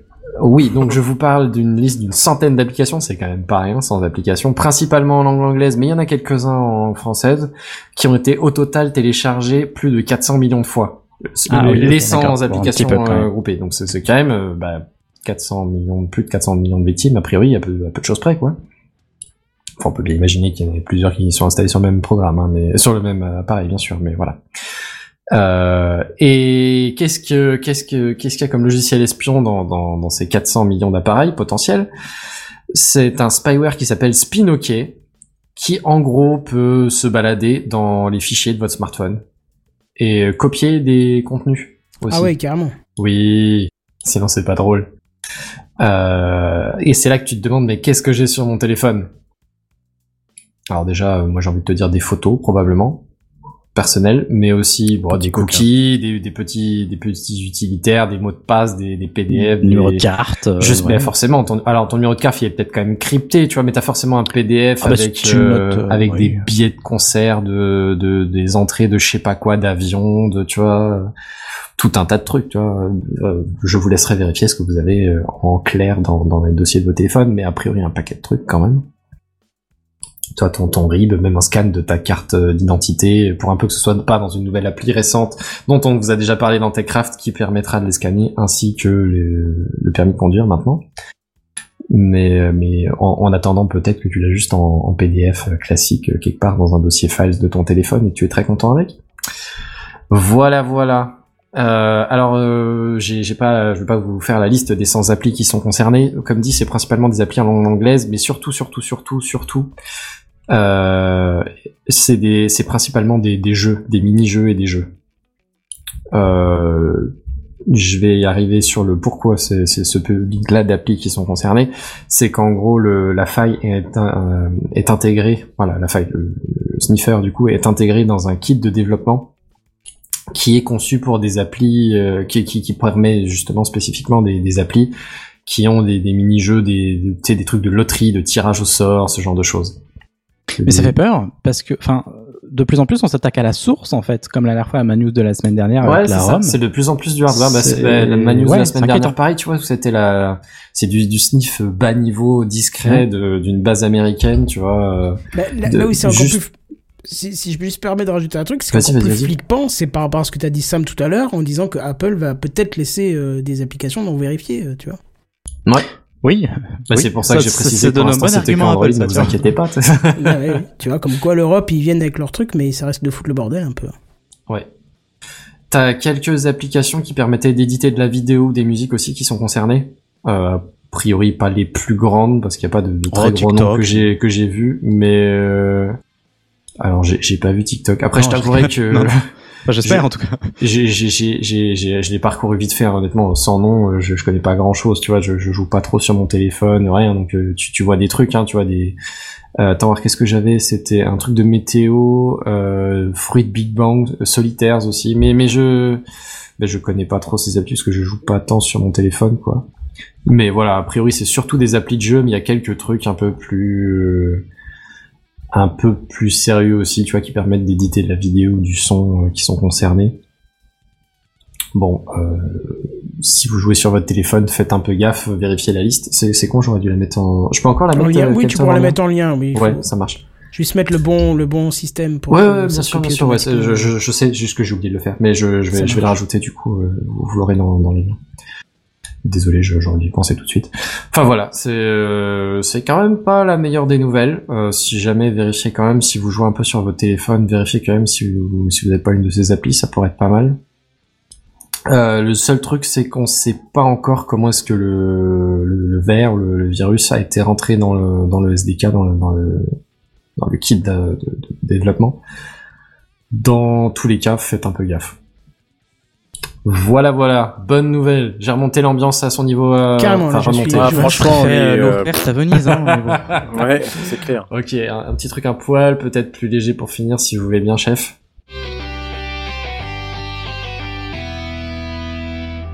On va parler de racisme. Ah ouais, Ah, super. Attends, mais toi, tu sens chez les hein. Oui, non, bah alors, ça dépend Eh, de ton échelle bravo. de valeur. Ouais, bah justement, fais attention. Non, non, alors on va pas vraiment parler de racisme, euh, mais je sais pas du tout quel est le, le terme approprié de l'anti-iatisme. Il va peut-être falloir inventer un mot, euh, je, je vous laisserai... euh, Du racisme libre de- anti-IA, ça peut être pas Ouais, mal, mais du coup, c'est vrai que le racisme, c'est pour ça que Euh, j'ai mis des racisme, guillemets, euh, moi, dans, dans c'est mes notes, parce que C'est ça me paraît... anthropomorphique. Hein. Ouais, c'est un truc comme ça, peut-être. Sauf que c'est même pas euh, un truc qui a une forme, une IA, tu vois, techniquement. Bah, c'est pour Oui, ça la que je te dis, le, discrimination. Parce que le- le racisme, c'est purement anti anthropomorphique, donc euh, Oui. destiné à l'humain. Et euh, bah, pour une IA, du coup, euh, je sais pas, un rejet. Ouais, mais on peut même pas dire genre du spécisme ou un truc comme ça, tu vois. Bah, même pas, non, même pas, non. Et je, je, c'est- je, je, je, je- j'ai franchement pas le mot. Je, je suis, je suis bien. euh, Le mot c'est pour ça que j'ai j'ai clairement mis des, des guillemets sur le racisme anti-IA parce que bah, je sais que c'est pas le bon terme. J'ai pas le terme qui, qui me vient en tête. Je sais pas s'il existe. Bref. euh, de la ségrégation entre, euh, alors pour le coup, on va parler d'images, plus précisément de couverture, d'images de couverture de livres, euh, entre les IA et les illustrateurs euh, bah, humains du coup. A priori, c'est quand même la seule espèce à part les IA qui fait des, des couvertures de, de livres pour l'instant.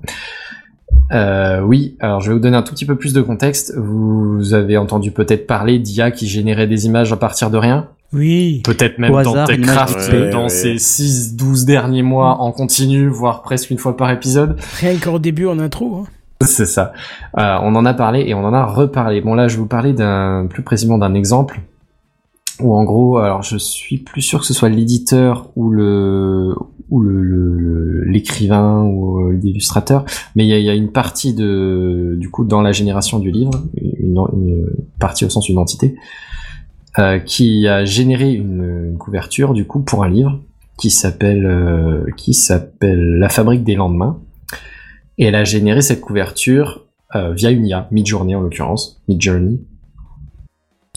Euh, Jusque-là, limite, pourquoi pas, sauf que euh, l'éditeur qui s'appelle Le Livre de Poche était pas tout à fait d'accord, était pas tout à fait au courant, et euh, a commencé par, par déclarer officiellement qu'ils avaient une pratique de pro-artiste humain, pro-illustrateur humain, c'était une valeur qu'ils voulaient promouvoir.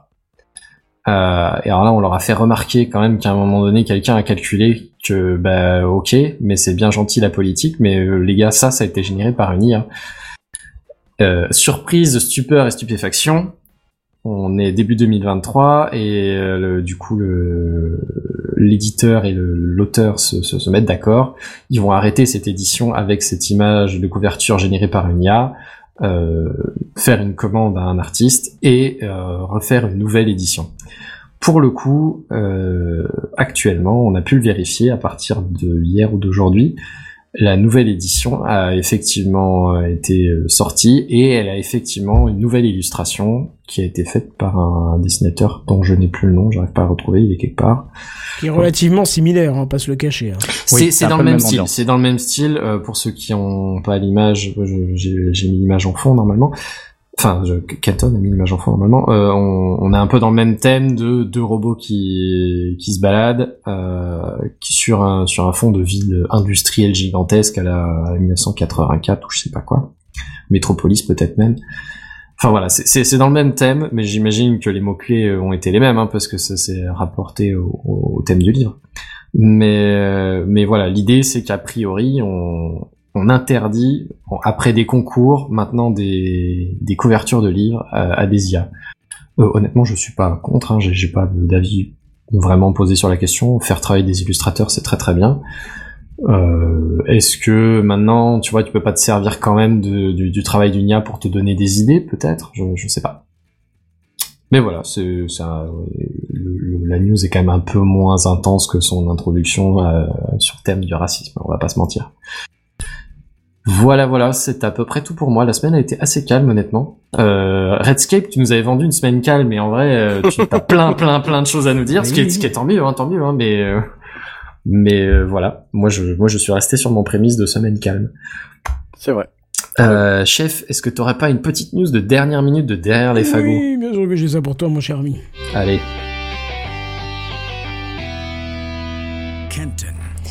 Moi, j'ai envie de vous dire que ça fait trois ans qu'on attendait ça et qu'enfin, ça y est, ça débarque. Et j'ai cru comprendre que ça m'avait l'air motivé aussi.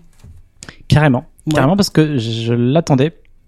Et enfin bref, vas-y. Bah voilà, en fait, c'est la 5G qui débarque euh, chez Soch. Voilà. Ouais, ni plus ni moins, tu vois. Mais Voilà, et c'était le seul On est en opérateur 2023. encore.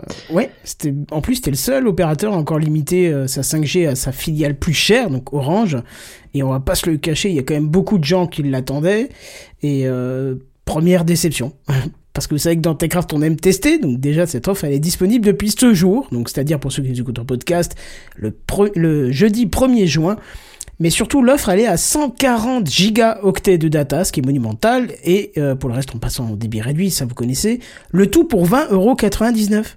C'est rien du tout. C'est, c'est, c'est, pas cher du tout. Alors c'est bien cool, vous allez me dire, et je vous ai dit que j'étais déçu. Bah, le seul problème, et d'ailleurs c'est une pratique assez courante, cette offre est réservée aux nouvelles souscriptions. En gros, ceux qui sont chez, Soch depuis des années n'y ont pas accès, et c'est limite... euh, en fait, c'est limite ce qui m'a poussé à presque mettre la news dans les coups de gueule de la semaine parce que je trouve franchement pas cool que la fidélité elle paye dans les magasins un grand coup de carte de réduction si tu y reviens régulièrement, mais que dans le monde des télécoms, bah, c'est toujours la même histoire. C'est ceux qui débarquent qui ont les meilleures offres et ceux qui sont là qui ont les offres les plus pourries. Après, pour ma part, puisque j'ai fait le test, je vais pas me plaindre non plus, parce que j'ai 70 gigas de data pour 24,99€, euh, et je conserve la même quantité de data pour le même prix, mais en plus avec la 5G. Alors de toute façon, je dépasse pas euh, les 30-40 gigas par mois, donc euh, je vais, je vais je vais, je vais pouvoir faire avec sans aucun problème. Alors l'offre, elle est bien évidemment sans engagement, les SMS, les MMS sont illimités, euh, le réseau data est disponible sans surcoût dans toute l'Europe et les DOM. Les tomes n'ont pas été précisés. Euh, alors je devais euh, de base avoir le changement activé après minuit, mais au finalement, euh, le petit logo 5G il est apparu en fin d'après-midi, alors que j'ai fait le changement vers 11h midi, un truc comme ça, où je sais plus quand je vous ai mis le message, de à la matinée en tout cas. Ouais. Je me suis empressé de faire un speed test, et ça m'a donné du 800 mégabits en download. Donc non, c'est mais trop- t'étais en putain, mais wifi ça en t'était fibre. coiffé non, non, ce mais t'étais en fibre. niveau-là.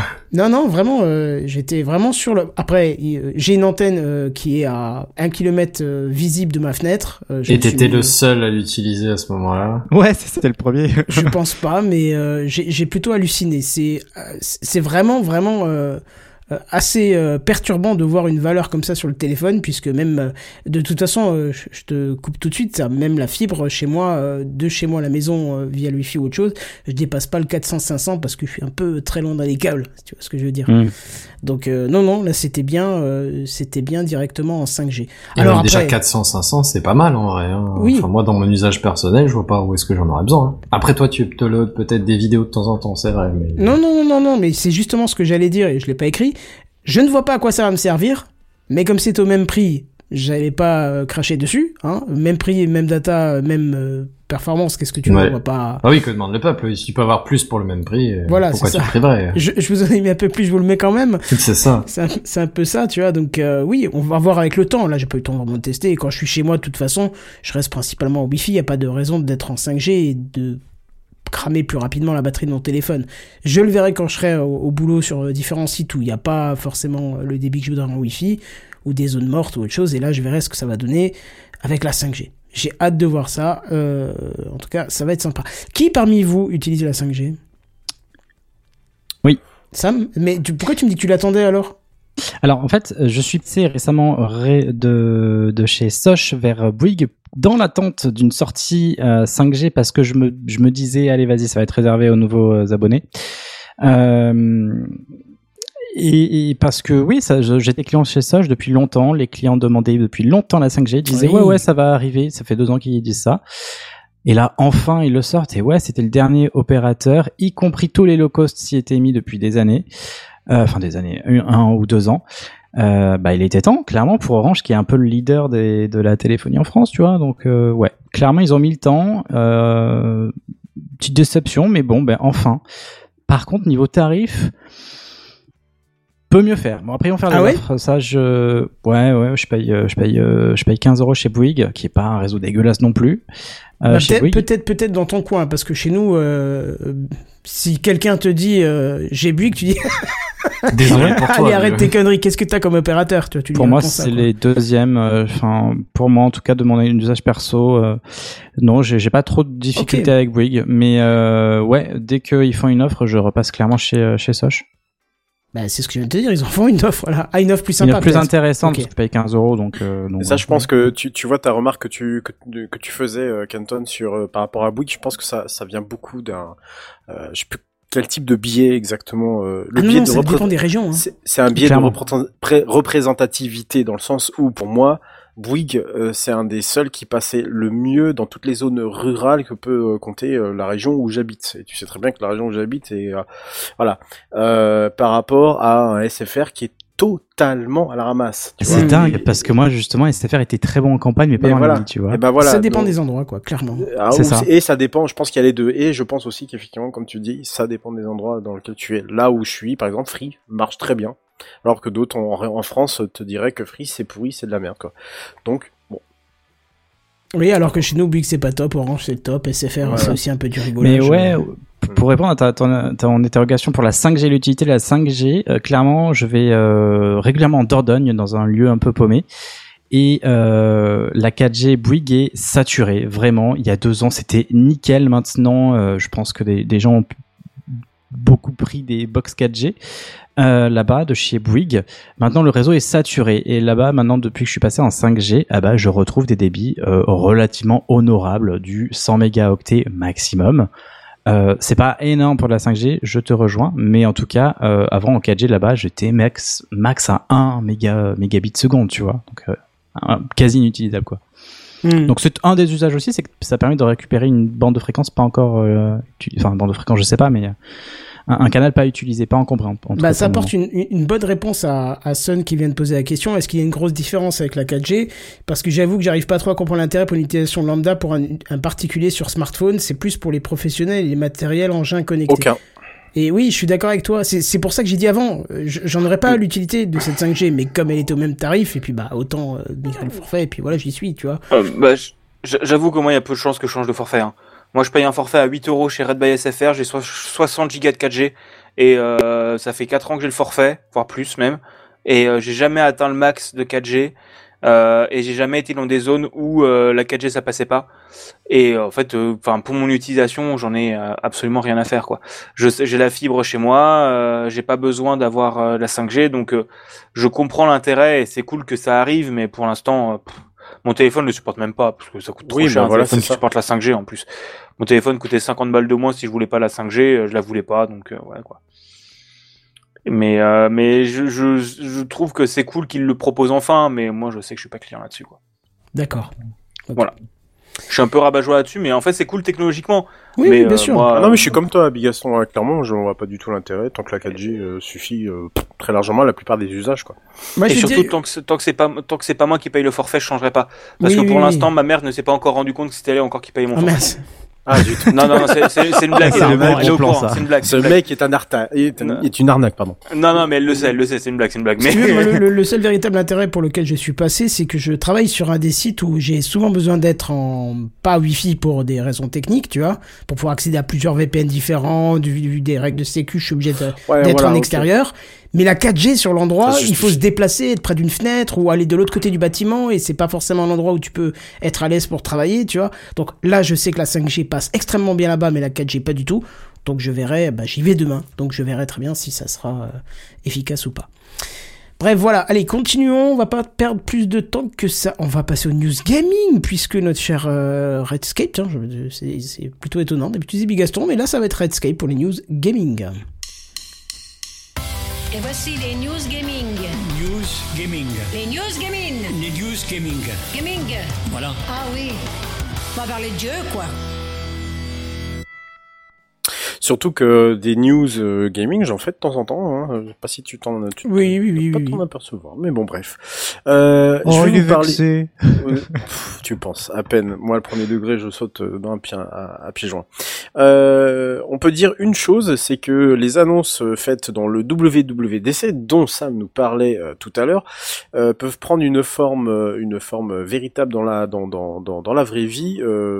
Beaucoup, beaucoup, beaucoup plus longtemps. Et c'est un peu le cas de ce que je vais vous parler là euh, ce soir très rapidement, puisque je vois l'heure qui tourne. C'est euh, No Man's Sky. No Man's Sky, euh, on vous en a déjà parlé ici dans Techcraft, un jeu que moi, Kenton et si je ne m'abuse, JNBR, on apprécie tout particulièrement.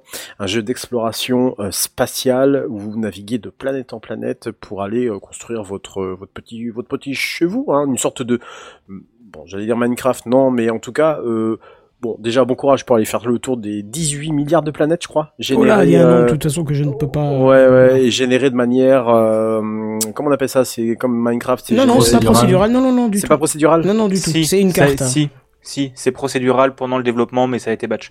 Mais à la base, c'est du procédural. Ah oui, à la base, donc, parce que à la maintenant, base c'est du procédural. Ouais, Oui. c'est ça. Mais ça, mais ça a été, ouais, c'est de la génération procédurale pour tout ce qui est environnement, pour tout ce qui est monstre, pour tout ce qui est conditions. Mais euh, ça a été batch et ça a été inclus dans le jeu. Mhm. Et tout le monde a la même génération. Ah, mais mais voilà. c'est- c'est du procédural Ah, à la oui, base. d'a- D'accord. Merci euh, Bigaston pour euh, la précision. Euh, du coup, ça avait été annoncé l'année dernière euh, lors de donc de cet événement qui se passe tous euh, les mois de juin euh, pour Apple, le portage de No Man's Sky pour les Mac équipés de puces euh, bah, silicone, je crois que c'est le nom des, des puces M. C'est ça, oui. Oui. Euh, voilà, et que donc a priori, ça y est, c'est enfin le cas. Ça, ça vient de, ça vient d'arriver. euh, L'info vient juste de sortir euh, aujourd'hui. Voilà, euh, No Man's Sky est finalement disponible euh, sur Mac. Ah, ça y est, elle est dé- déjà maintenant, Elle est, là. elle est, alors, elle est disponible. euh, alors, a priori, finalement disponible sur Mac. A priori, le jeu est sur Steam, donc tu peux le télécharger tout ça.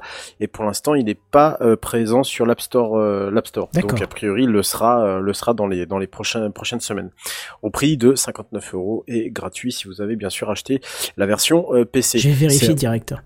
C'est un jeu, euh, bah oui, toi tu peux vérifier. C'est un jeu, euh, bon, bah voilà, comme je l'ai dit, qui est sorti en 2016, hein, qui est présent quand même sur un, un petit paquet de, de un petit paquet de de de, de, plate- de plateformes. Je, je crois que c'est il y a du Windows, je crois que sous Linux il y est. Il est, il a Switch. béni, euh, oui, de, il a bénéficié d'un portage sur Switch. Euh, JNBR nous en avait parlé justement, où il pouvait jouer à No Man's Sky sur ses toilettes. Et il tourne très bien sur Deck aussi, je crois. Euh, sur Deck, euh, oui, donc euh, comme comme c'est du Linux, donc euh, ça me ça me paraît euh, ça me paraît euh, logique, et que donc a priori il a fallu un an quand même pour euh, porter ce jeu-là euh, sur Mac. Peut-être que quel- enfin quelques-uns ont vu peut-être le fait que ce jeu euh, a attendu un an parce que comme cette année il y a quelques rumeurs par rapport à XROS, hein, le casque de, vertu- de réalité virtuelle dont on parlait tout à l'heure avec Sam et Bigaston. Alors peut-être que No Man's Sky, patati patata, enfin vous connaissez. Un lien de cause à effet, tout ça, tout ça. Voilà, Et je te confirme en live qu'il est passé en installable alors qu'il n'était pas encore il y a quelques semaines. Ok, bon bah voilà, bah écoute, euh, peut-être que tu, je sais pas, peut-être que tu vas le tester du coup sur Mac pour voir ce que ça donne. Euh, quand que- j'aurai fini Zelda, c'est-à-dire dans 107 ans. D'accord, ça marche. Donc euh, voilà, euh, excellent jeu que je vous recommande. Moi, j'ai arrêté de jouer malheureusement parce que j'ai un PC qui, euh, j'ai un PC qui euh, ne pouvait plus suivre. Là, je suis en train de changer justement de composant. Donc, d'ailleurs, suivez-moi sur TikTok. Du coup, euh, je, je, je vais le tester euh, incessamment sous peu dès que j'aurai euh, remis mon PC en état. Euh, mais voilà, c'est un, c'est un super jeu et voilà, peut-être que. Mais bon, vous savez, les rumeurs par rapport à Apple et par rapport à ce WWDC, il y en a eu une que j'ai vue la semaine dernière ou la semaine d'avant par rapport à celui qui a créé les MGS, euh, Bigaston, rappelle-moi le nom de celui qui a créé Hideo les MGS. Kojima. Ouais, Kojima, voilà, qui avait été vu euh, dans les locaux d'Apple, voilà, euh, il y a quelques jours de ça. Voilà, bon, je dis ça comme ça, j'ai lancé ça, j'ai vu quelques rumeurs sur Euh, non, sur mais, quelques non, mais si, si, pour moi, il y a plus de chances qu'ils soient en train de nous préparer une série Death Stranding en exclusivité pour Apple que pour, euh, Oui, mais enfin voilà, c'est que, euh, que un jeu, bref. casque, réalité virtuelle, XROS, tout ça. Enfin voilà, théorie du complot, reptilien, Oui, mais voilà, voilà. oui. Bref, hein. Voilà, mais c'était simplement pour pour vous dire ça. C'était c'était la petite news euh, tranquille. Euh, bah, je crois que je garde la main en plus. C'est ça qui est, Yes. Oui, effectivement. Ouais, c'est ça qui est oui, cool. Bien sûr, oui. Puisqu'à 22h45, euh, bah, on va passer à, à Spacecraft. Hein, et puis comme vous le savez, euh, bah, ça commence à sentir gentiment la, la fin de, la, de, de, de saison. Hein. Puis j'ai envie de dire un peu de facétie, hein, comme diraient les jeunes dans les années 30, hein, ne fait pas de mal. Et comme l'actu astronomique est relativement plate en ce moment, pourquoi pas faire une Comme salade la Terre. De quoi Oui, comme la Terre, oui, sûr. fortement. Je suis désolé. je t'en prie.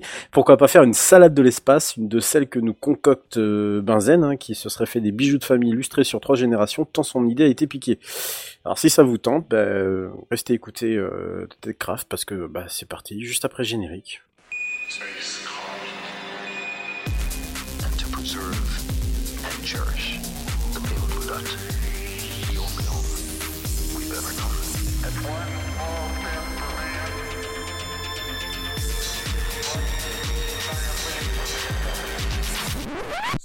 Salade, la salade de l'espace.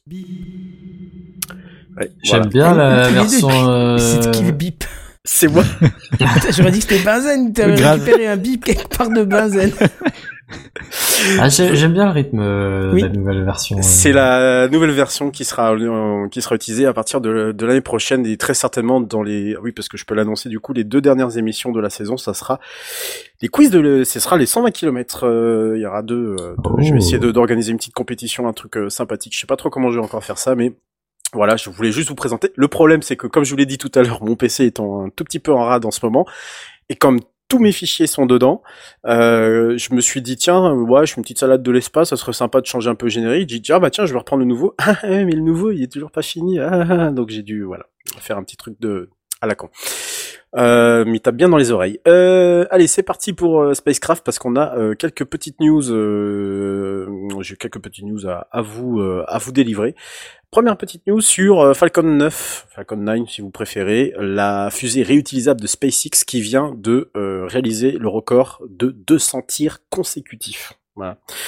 C'est juste, euh, enfin, Monumental, quoi. oui, c'est monumental. Euh, le dernier vol, ça, ça s'est passé hier matin ou ce matin, je crois.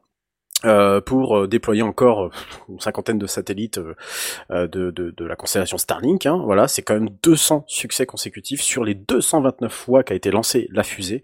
Ah, c'est pas mal. Ah oui, On est d'accord quand tu dis la fusée, c'est les différents corps de fusée, c'est pas toujours le même sur les 200 envois. Euh, c'est pas toujours le même, mais euh, tu- je crois qu'ils le réutilisent quand même à- pas mal de fois. Hein. Oui, pas- ils en voilà. ont... oui, oui, non, c'est d'accord, c'est pas la question. Voilà. Et Ariane 5, tu te souviens combien c'est? Ariane 5, je crois qu'on est arrivé à une plus d'une centaine de, de vols, dont trois ont été, euh, enfin, eux, ils ont, je crois, le, le meilleur taux de, de, de, réussite. Ouais, ouais, Ouais. Je crois que c'est une centaine. Tu dois aller voir ça sur euh, sur Wikipédia depuis les années 2000. Je crois que ça doit être un truc comme ça. Mm. Euh, alors pour le coup, euh, juste hein, euh, tout de même, hein, ça fait quand même 7 ans du coup que la fusée n'a pas connu un seul échec depuis 2016 en fait, où une Falcon 9 avait 9 pardon avait carrément explosé sur son sur son pas de tir. Où il y avait quand même un petit satellite dedans, où euh, du coup On fait tous des erreurs de jeunesse. Ouais, bah, enfin le petit satellite il coûtait 200 millions de dollars. Ouais, mais vaut mieux les satellites que des humains. Et en plus, et en plus le pire c'est qu'ils avaient explosé le plat de, le pas de tir avec. Oui, il vaut mieux ça que des humains. Je suis d'accord avec Bah, toi. les humains, ça coûte moins cher. Hein. Ouais. Euh, Oh, je suis pas sûr. Hein, Ouais, mais, ah, euh, avec si tu- Oh là là, oh là là, oh là là, oh là là, oh là là. Assurance vie, tu comptes l'apprentissage, l'expérience. et tout. Ouais, les années pratiques, le nombre de gens qu'ils ont Ah, c'est pas formés. faux, c'est pas faux, c'est pas faux. L'équipement Ouais. spécifique, c'est les tenues sur mesure. Ah ouais, rien que de ça. choses. Vous allez loin quand même, hein. vous vous rendez compte Dans l'espace, on va, dans l'espace. Euh, Qu'est-ce que je voulais dire? Parce que du coup j'ai changé de fenêtre. Voilà. Donc euh, il a quand même fallu euh, réparer ce pas de tir et euh, là ils sont donc carrément quand même. Enfin ils en ont quatre. Enfin il y a un quatrième en construction, mais ils ont quand même quatre pas de tir. Donc maintenant ils ont ils peuvent en exploser un. Ils en ont toujours trois euh, derrière. Ouais, ils ont Euh, recollé une dalle en béton, quoi. oui, c'est ça exactement. Bon, on n'a jamais euh, atteint un tel niveau hein, de, de, succès, hein, de façon sur une sur une fusée, hein, puisque euh, bon bah a priori euh, la seule qui tient encore le qui tient encore debout le nombre de succès, je rappelle consécutifs, hein, donc pas arrêté par un par un par un échec, hein, c'est 112 succès euh, et c'est Soyuz qui qui détient euh, qui détient ce ce record pour l'instant. Euh, donc bon, évidemment c'est facile de faire 200 quand tu sais que euh, toutes les semaines t'as un tir de fusée de, de t'as un Falcon 9 euh, qui, qui tire 50, euh, 50 satellites, euh, microsatellites en orbite basse pour Starlink. Bon, c'est plutôt facile. Euh, et pour te, pour te répondre à ta question, Bazen, c'est euh, 15 à 20 vols euh, pour le, le, le booster. Voilà, c'est par- 15 à 20 vols. par- ouais, ok, par corps, ouais, ok. Quand même, voilà. Donc C'est quand même pas mal, ouais. Oui, oui, c'est pas mal du tout, ouais. Voilà. Euh, c'est euh, juste pour terminer là-dessus, 31 lancements en 2021, 60 lancements en 2022, et euh, en 2023, ils ont prévu, ils en prévoient quand même 100. Voilà, rien que ça. On les arrête pas, euh, voilà. Bon, je, je, je salue juste l'exploit du 200, euh, le reste ne m'intéresse pas. hein. vous savez très bien qui est derrière SpaceX. Transition.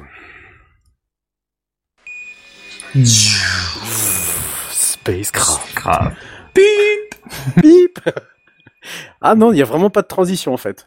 Ah si, mais elle est peut-être pas passée. euh, ça a pas décléché, mais si, elle est passée. T'inquiète pas. Ah, elle est En passée. fait, non, on a fait du bruitage comme des cons par-dessus le C'est vrai. Oui, mais en plus, ça collait Ah, presque, euh, sauf qu'il n'y avait pas le bip en fait. Je suis désolé, je suis désolé. Ah, il y Non, avait pas de bip sur celui-là. Non, mais vraiment, ceux que j'avais réalisés avec ce logiciel-là, ils sont pas bien compressés. Bref. Euh, alors, je vais pas vous dire, vous en souvenez, vous en souvenez pas, parce que personne s'en souvient. Ça, c'est sûr et certain, mais il y a eu une sonde qui s'est littéralement, euh, a fait splatch sur la Lune le 25 avril dernier. C'était une sombre, euh, une sombre, bien sûr, sonde euh, japonaise qui euh, s'appelait euh, Aikuto R à la surface de la Lune, une compagnie privée qui s'appelle eSpace. C'était la première fois d'ailleurs qu'une compagnie privée envoyait une sonde sur un corps étranger autre que la Terre. Et bah ça n'a pas réussi puisque il a fait euh, bah il a fait il a fait boom et il a fallu un petit temps avant que euh, on bah on repère où est-ce qu'il s'était euh, où est-ce qu'il s'était splatché. Et c'est le LRO notre bon vieux LRO le Lunar Reconnaissance Orbiter qui fait euh, des tours de lune euh, bah il fait que ça de toute façon de sa vie. Il fait des tours de lune cartographie il, reg- il regarde il repère des objets il dit oh tiens un truc coréen qui est juste là. Oh tiens un japonais. Oh bah voilà un petit satellite japonais donc a priori, effectivement, ils auraient repéré là où euh, le machin s'est scratché. C'est quand même dommage parce que, bah, pour le coup, il y avait quand même une, y avait une sonde. Bon, la sonde, elle a un peu perdu contact hein, une fois qu'elle a craché, voilà. Donc, euh, enfin, elle a craché. Avant ça, quand elle était en train de tomber, ils ont perdu le contact. Donc ils ont pas beaucoup de données, donc du coup c'est pour ça qu'ils ont un peu galéré à trouver où est-ce qu'il où est-ce qu'il était le où est-ce qu'il était euh, Où est-ce qu'elle s'était perdue. Voilà, exactement. Euh, bon, alors tout va bien pour eSpace qui euh, prévoit une autre mission d'ici 2024 euh, avec euh, a priori euh, a priori un autre un autre rover puisque c'était un rover qui devait atterrir enfin c'était un rover qui devait être lâché euh, identique à, à couteau R euh, ainsi que euh, ainsi qu'un autre rover qui serait développé par les Émiratis euh, voilà donc euh, qui pour le coup euh, qui pour le coup a été aussi perdu dans l'histoire. Donc euh, bon, bah voilà, de toute façon ça arrive hein, entre guillemets. Mais pour le coup, ce qui est assez euh, étonnant, c'est que j'ai vu ce truc-là très rapidement, mais on en a pas beaucoup beaucoup parlé. Bon, je sais pas si c'est une, une, perte d'intérêt à force de- d'en- d'envoyer plein d'objets sur la Lune en permanence. Je sais pas s'il y a une perte d'intérêt, mais en tous les cas, la NASA lui a retrouvé la sonde et c'est une bonne nouvelle pour l'exploitation des données. Transition. Voilà. Je me, je me permets juste une petite question. Oui. Concernant la sonde, du coup, euh, quand tu dis que la NASA a retrouvé la sonde, ils ont, ils ont physiquement trouvé où elle était. Oui, oui, oui. Pour autant, ils ont pas communiqué avec elle. Donc non, non, pas non, non, avec le, non, non, non, c'est grâce aux images du Lunar euh, Orbiter Explorer, euh, Oui, oui, oui. ça s'appelle le truc, enfin le, le LRO, pardon, Reconnaissance Orbiter, Ouais. qui a permis de découvrir euh, là où était, là où s'était euh, craché, cra- craché, Oh. pardon, la sonde, puisque bah, les- toutes les données télémétriques avaient été perdues pendant la, pendant bah, la, la descente, qui a priori s'est très mal passée. Ouais, d'accord, mais du coup, on sait où elle est, mais on n'a pas plus d'infos que ça, quoi. Oui, oui, on sait où est-ce qu'elle est, on pas sait euh, ce qui lui est arrivé exactement. Genre, on n'a pas récupéré les boîtes Non, non. noires ou ce Non, genre non. de choses. Ah bah non, non, non, de toute façon, pour les Je, je, je reconnais, hein, c'est une bonne nouvelle et c'est la première étape, enfin l'étape Ouais. nécessaire pour aller plus loin, hein, mais Ouais, oui. Bah, surtout en fait pour avoir d'autres données pour euh, la, la compagnie euh, japonaise en question euh, pour éventuellement avoir euh, avoir euh, bah, ne pas reproduire deux fois la même chose s'ils veulent relancer une autre mission d'ici 2024. ouais aussi. C'est toujours mieux Mm. toujours mieux d'essayer d'apprendre de ses erreurs. Euh, on va je, je vous parlais d'Emirati euh, tout à l'heure, bah, on, on va parler justement du, du monde arabe. Le monde arabe euh, en termes de spatial, ça commence à devenir très très très très intéressant. Il y a plein de petites choses qui euh, voilà, ils commencent vraiment à s'intéresser. Bon, ils se disent que le pétrole euh, ça va pas durer non plus super longtemps donc euh, soft power toujours. Euh, c'est, je dis pas ça en tant que méch- méchamment ni quoi que ce soit, rien, rien de tout ça, mais ils ont besoin de l'espace pour affirmer leur puissance. Et là, ça vient des Émirats Arabes Unis. Je sais pas si vous vous souvenez, en 2021, euh, oui, je crois que c'était en 2021, ils avaient lancé une sonde vers Mars. C'était une sonde euh, destinée euh, à euh, récupérer des informations sur la météorologie martienne, euh, qui est un domaine euh, dont bizarrement que ce soit la NASA comme le SA en Europe ou la JAXA au Japon, on n'a ja- on n'a jamais trop travaillé dessus. Bah eux ils se sont intéressés à ça. Bon, il y a toujours un petit truc de propagande derrière, hein, faut pas non plus exagérer. Donc, dans cette ambition justement de de- de- de- d'essayer de, devenir une grande puissance spatiale, euh, donc j'en ai parlé tout à l'heure avec le, ce, mini rover qui malheureusement a été perdu dans le crash d'A- d'Akuto Air, ben, il y a euh, une nouvelle mission, euh, mission MBR Explorer. Car euh, bah, MBR, c'est carrément le nom du, du tchèque, euh, Mohamed Ben, ben Rachid. Ah, Je crois que c'était Master Boot Voilà. Record. Non, non. non, non. euh, carrément l'émir de Dubaï et premier ministre des Émirats. Voilà. Bon, c'est comme si on envoyait une, une sonde Emmanuel Macron, ce qui me déplairait pas si elle se crachait sur la Lune. Euh, et que donc, du coup, et que donc, et que, C'est le bruit d'un son. balle perdue. Ça Et que- suffit. Ça suffit. et, et, et alors cette mission-là, elle est très intéressante parce que c'est vraiment la première fois pour le coup que euh, quelque chose de comme ça va se mettre en place, c'est d'aller euh, bah, d'aller euh, d'aller du côté de la ceinture d'astéroïdes. Vous savez cette espèce de ceinture nébuleuse.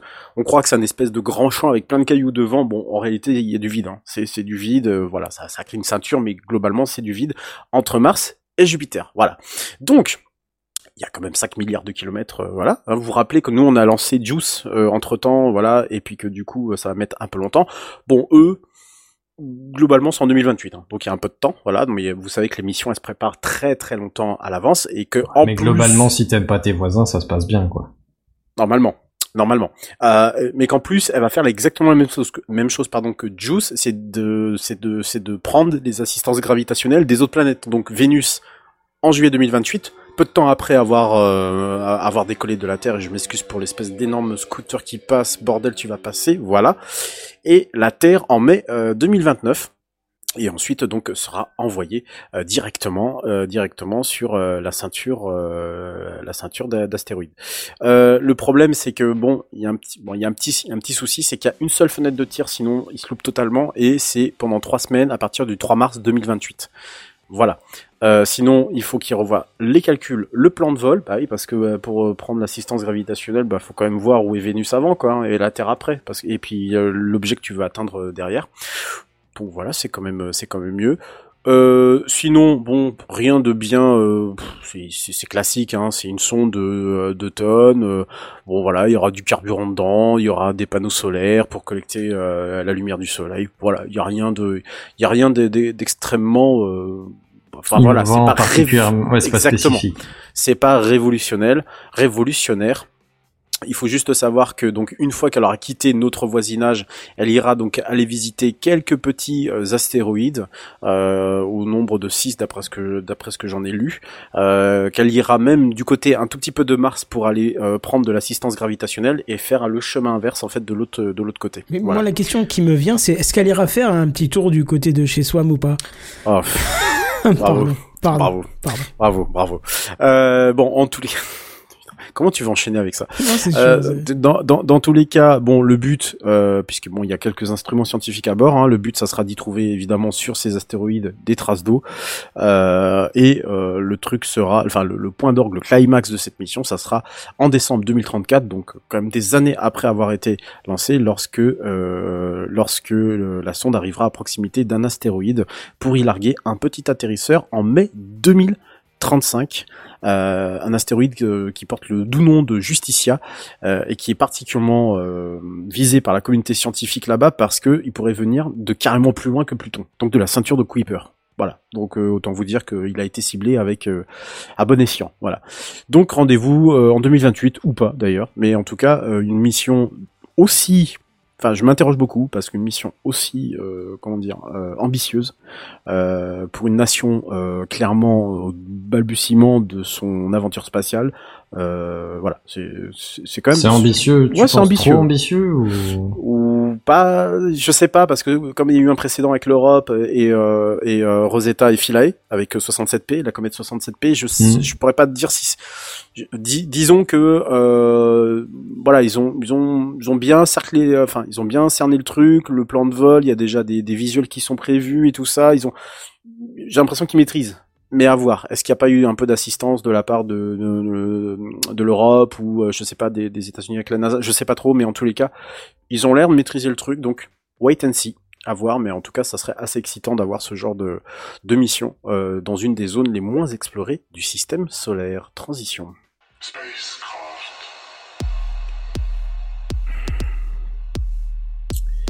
Ah, pourquoi? Pourquoi j'ai mis Uranus Uranus pardon fait de l'exhibe en montrant son plus gros cyclone? Pe- peut-être parce qu'il y avait Uranus Uranus dedans je sais pas je- parfois je- quand j'écris les titres c'est quand même catastrophique. On te jugera pas spécifiquement sur ce Euh, que. Bon, alors Uranus, vous connaissez, euh, septième planète, euh, septième planète, oui, bien sûr, oui, septième planète du système solaire, je, dis pas de la merde. Septième planète du système solaire, une des géantes gazeuses, la troisième après Jupiter et Saturne. Bon, Uranus, on la connaît pas tellement, euh, en plus de pas la connaître tellement, euh, je crois qu'elle a un peu trop bu la soirée d'avant parce qu'elle est complètement retournée sur son orbite, elle a 89 degrés, hein. nous on est à 23,5, voilà, vous imaginez, elle, est à 89 degrés, donc elle est complètement couchée. Euh, et bah comme on la connaît pas vraiment pour le coup, elle est pas super bien étudiée. Mais là, on, on va dire que de plus en plus, on commence à avoir des informations plutôt sympathiques, euh, plutôt sympathiques sur elle, euh, notamment. De nouvelles observations euh, grâce à une position qui serait plus favorable, donc de la planète plus favorable par rapport à la Terre, hein, puisque ça c'est toujours pas la même chose. hein. Si vous voulez observer une planète ou quoi que ce soit, bah, évidemment, faut pas l'observer quand elle est derrière vous, mieux l'observer euh, quand elle est devant vous, hein, c'est mieux. Petit principe de physique élémentaire, hein, rien de plus. Euh, là, c'est carrément 28 radiotélescopes du VLA, le Very Large Array, je crois, qui se situe dans l'hémisphère sud, qui ont pu réaliser euh, des clichés euh, et surtout des, des, des- des études scientifiques pour révéler un puissant cyclone au pôle nord, en fait, d'Uranus. Voilà, des choses qui n'est- qui n'avaient été jamais vues. Euh, je, vous, invite à aller voir sur Twitter. euh, Il y, a des- photos qui sont absolument magnifiques. Alors en fausse couleur, euh, bien, sûr. hein, ce sont des observations par micro-ondes euh, où on voit effectivement un énorme, enfin une espèce d'énorme formation nuagique au pôle nord. Euh, mais quand je vous dis énorme, c'est que a priori tu peux tu peux caser euh, trois quatre planètes Terre dedans. hein. Voilà, c'est comme la grande nu nuage de, enfin la grande tache de Jupiter, c'est pareil, hein, c'est le même délire. Euh, mais bon, pas pour l'instant, euh, on on n'en sait pas grand chose à part que ça ressemblerait étrangement à certaines formations nuagiques de Saturne qui avaient été à l'époque repérées par la sonde Cassini-Huygens euh, qui s'est euh, euh, sur Saturne euh, en 2015 de mémoire. Donc bon, là j'ai envie de dire affaire à suivre pour l'instant, on n'a pas pas grand-chose en détail à part de magnifiques couleurs et une étude scientifique qui est sortie à ce sujet. Transition.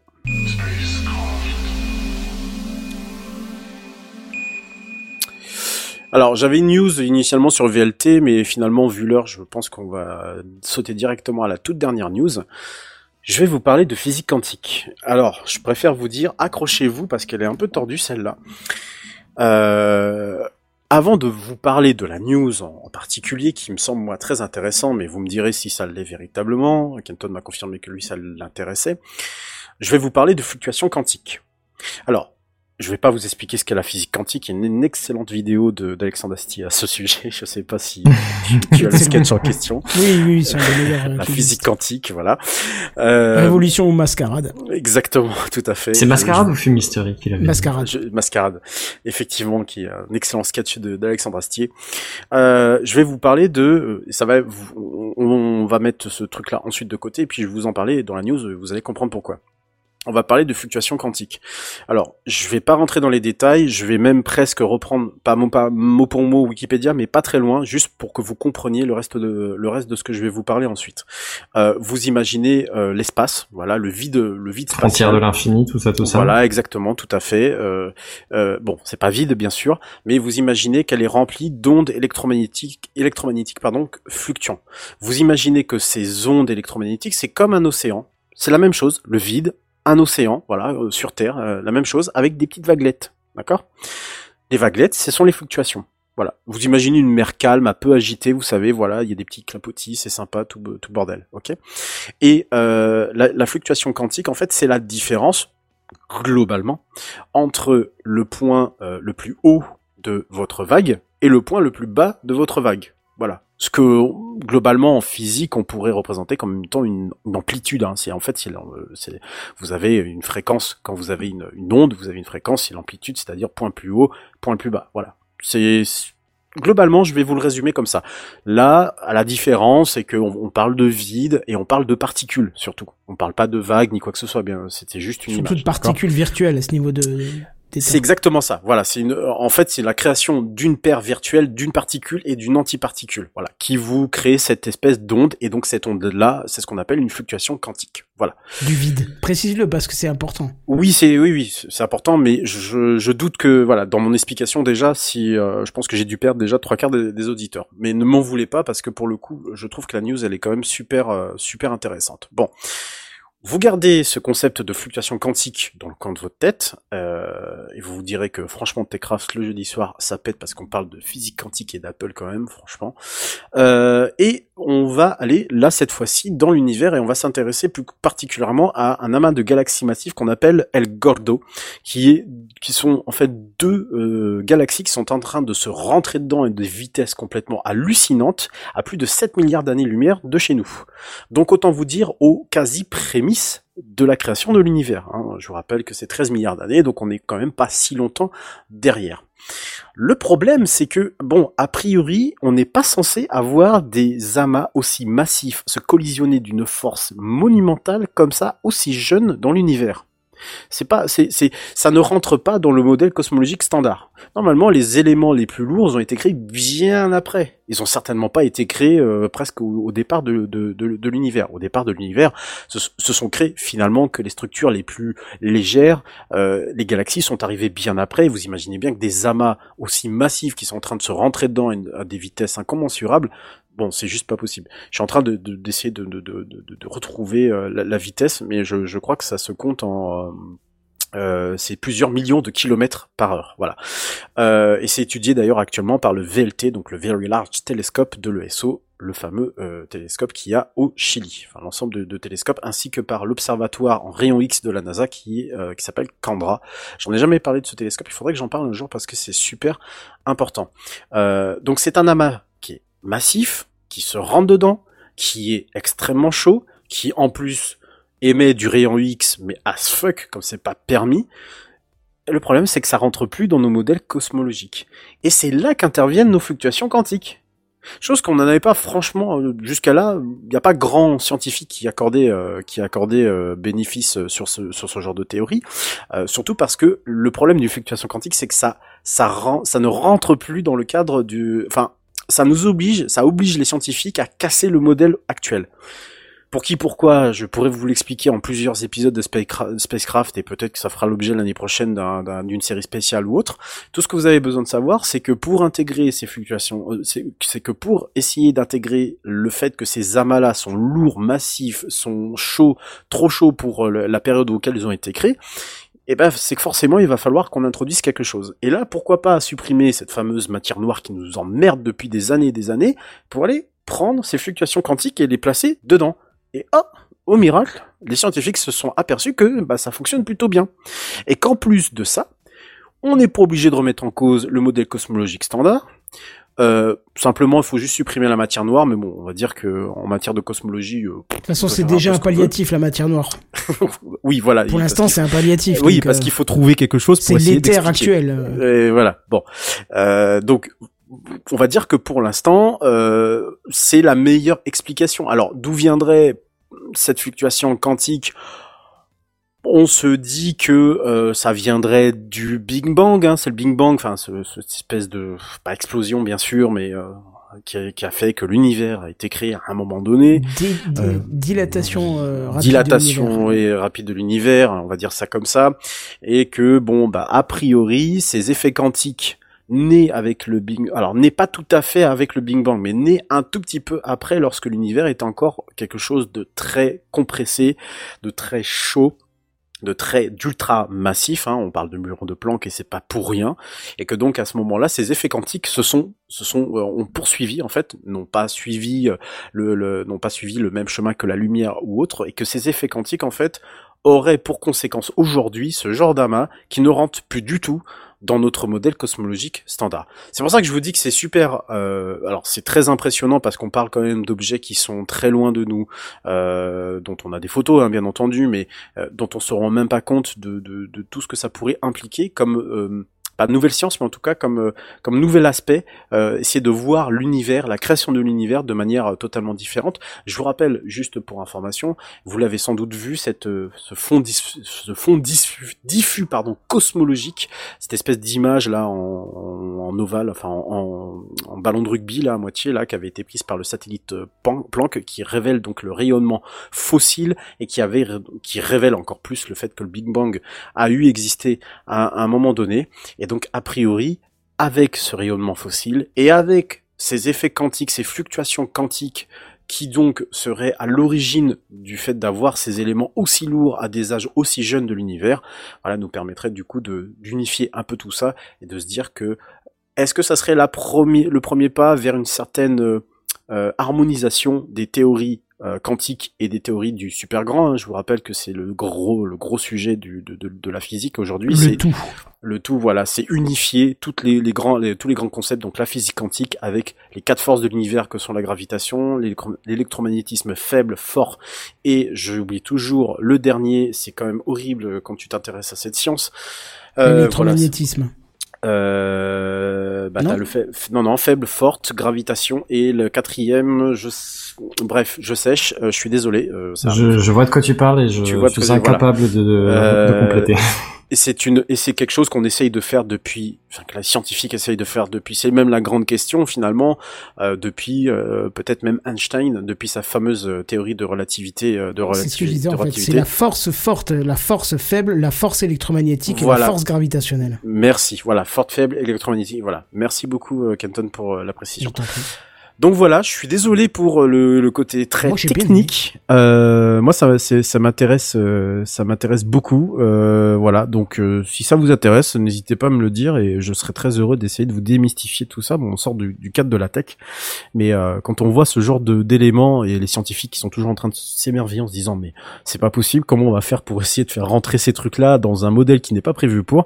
Ben moi, ça me fait, euh, ça me fait toujours plaisir de vous l'expliquer et de vous le démystifier. Voilà. 23h12 minutes, euh, qu'est-ce qu'on fait euh, Eh ben, on a encore les deux coups de cœur de la semaine, hein. les, les rubriques on les fait trop Allez, hein. Big Gaston, vas-y. T'es encore réveillé, parti. Big Gaston, ou tu ronfles? Non, je Euh, suis là, crois je que suis je là, l'ai je perdu. là. Ah, je suis là. non, Ah, mais je je t'avais perdu, je t'avais perdu. Euh, je suis désolé, j'ai un peu phasé, j'ai eu une grosse journée et, et j'ai un peu phasé, je suis désolé. Ok, et c'est à toi.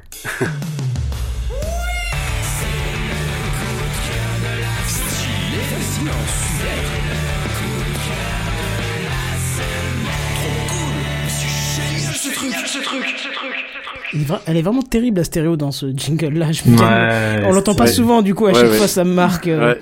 Voilà et puis Big Gaston. Ouais, c'est moi. Et oui, bah, j'ai deux petits coups de cœur à vous donner parce que pourquoi pas, je vais faire vite, je vais faire vex, hein, comme d'habitude. Euh, je vais vous parler d'habitude de- d'abord d'un site qui s'appelle Bento. Bento.me, c'est un Linktree, donc tout simplement un petit site qui permet d'afficher plusieurs liens, comme Kenton, tu nous en avais parlé il y a quelques Oui, semaines. oui, oui. Euh, mais non, c'était même pas la semaine dernière. On verra. Enfin, je sais plus. Euh, du coup, le principe de Bento, c'est que vous allez pouvoir designer un, un site qui contiendra tous vos liens. Euh, moi, j'aime beaucoup Bento avec sa, son style très très simple, euh, où en fait vous allez ajouter des liens qui vont avoir des widgets personnalisés. J'aime beaucoup. Euh, par exemple, euh, ça marche pas encore avec tous les sites, mais ils sont en train de les ajouter au fur et à mesure. Mais par exemple, TikTok, ça affiche vos trois derniers TikTok. Euh, YouTube, ça affiche vos quatre dernières vidéos. Instagram, ça affiche des photos. Twitter, c'est vachement bien ça. Mais ouais, ça marche super bien, c'est super chouette. Et, euh, et tout fonctionne via un système de, de cases que tu peux un peu agencer comme tu veux. Euh, les développeurs euh, sont assez réactifs et ajoutent assez régulièrement des nouvelles choses. J'ai discuté avec l'équipe vite fait euh, à propos d'une intégration Twitch qui n'était pas encore là, que je trouve euh, que, que malheureusement je trouve qu'il manque. Mais ce Ils n'est sont pas français grave. Non, c'est une boîte américaine, mais euh, mais ils sont assez réactifs. Je crois. C'est Enfin, c'est pas boîte open source, américaine. c'est pas sur le self-host. Non, non, non, non, non, Oh, c'est un truc, c'est un produit, euh, il est gratuit pour l'instant, c'est possible que ça devient, euh, oui, bien sûr. Moi, je vous parle de Bento parce que c'est celui que j'utilise en ce moment et que j'aime bien pour son design et pour la manière dont ils font. Mais oui, si vous voulez des trucs self-host, il en existe des dizaines. oui, mais je veux dire, c'est le concept là qui me plaît beaucoup avec Ouais. les dernières vidéos. C'est très léché, ouais, comme, Ouais. comme interface. C'est payant beaucoup. Non, gratuit, full gratuit. Alors ça, ça doit pas être euh, américain, c'est parce que j'ai vu Designed in Ber- Berlin. Alors je savais pas que Berlin était. Ah bah c'est peut-être des. Allemands. Bah oui, je savais pas d'où ça venait. euh, J'allais dire, c'est peut-être. J'ai dit, je crois. Après, c'est peut-être pas les Américains en fait. Mais euh, mais ouais, non, c'est une équipe. Euh, S'ils sont pas beaucoup, ils sont cinq, je crois. Ça avance assez régulièrement. À peu près toutes les deux semaines, ils rajoutent des nouveaux sites. Pour l'instant, comme dit, ça supporte bien YouTube, Instagram, Spotify. Euh, Twitch est en travail, je crois. C'est un peu la galère de leur côté parce que l'API Twitch euh, est un peu euh, catastrophique. On va pas se mentir. Euh, Bon, il y a une version Twitch qui traîne, hein, on l'avait vu hein, sur- les réseaux pirates. De quoi Le code source de Twitch, tu te rappelles plus, on en a parlé. Ah oui, c'est vrai, oui, mais année, non, hein. mais, mais leur API est vraiment pas top pour le coup pour récupérer des infos, c'est assez pénible, euh, surtout de le- pour le faire de manière efficiente. Mais du coup, voilà, ça marche assez bien. Il y a l'air quand même d'avoir des techos dedans parce que j'ai un peu parlé de d'images en cache sur comment ça marchait. Bref, c'est pas grave, c'est pas des choses importantes, mais l'équipe est réactive, répond bien. Euh, voilà, moi je vous conseille d'aller regarder ça. Si vous voulez voir ce que je fais, c'est sur bento.mi slash bigaston. Et comme il n'y a pas encore beaucoup beaucoup de gens qui connaissent, même si ça commence à beaucoup monter, vous avez de chances d'avoir votre propre pseudo. Et ça, c'est assez cool. Euh, voilà. Et je vais passer à mon deuxième coup de cœur. Ah, le patron, il est réactif ce soir, surtout qu'il est tard. Moi, je vais vous parler d'un, du dernier jeu édité par Raw Fury. Donc, Raw Fury, qui est un éditeur de jeux assez connu, hein, qui a édité plein de trucs. euh, J'ai plus grand chose en tête, mais ils ont édité entre autres le dernier jeu de euh, euh, Monkey Moon, qui s'appelle Flat Eye. Donc, un studio français édité par Raw Fury, etc. Et là, ils ont sorti un jeu qui, qui est édité. Je recommence. Raw Fury ont édité un jeu développé par Brainwash Gang qui s'appelle Friends vs Friends. Qu'est-ce que c'est? C'est un petit FPS en réseau avec des copains euh, où vous allez vous tataner en 1 contre 1 ou en 2 contre 2. Euh, je vous en parle parce qu'il coûte que dalle, il coûte 6 euros en ce moment et 10 euros à partir du 6 juin. Euh, Il y a eu une bonne promo de moins 40% pendant le lancement du jeu. Euh, ça tourne assez bien, la DA est folle, je trouve, avec des très gros pixels et hyper saturé. Et j'aime vraiment vraiment beaucoup le principe de la DA et du character design. Et les mécaniques un peu chouettos, c'est qu'en gros vous allez enchaîner des rounds jusqu'à en gagner 3 de suite, c'est du BO3.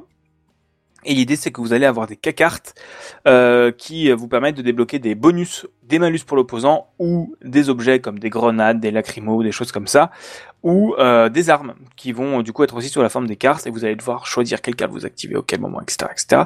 Ça marche assez bien, ça coûte pas grand chose, ça tourne assez bien, c'est des petites parties qui s'enchaînent, ça dure 3 minutes une partie. Honnêtement, pour Oui, c'est 6 du stacking, quoi. Ouais, c'est ça. Mais d'un autre côté, euh, enfin, tu vois, on a joué avec des copains à l'école. Euh, bah, tu fais trois quatre parties d'affilée parce que c'est la pause repas et ensuite tu retournes bosser quoi.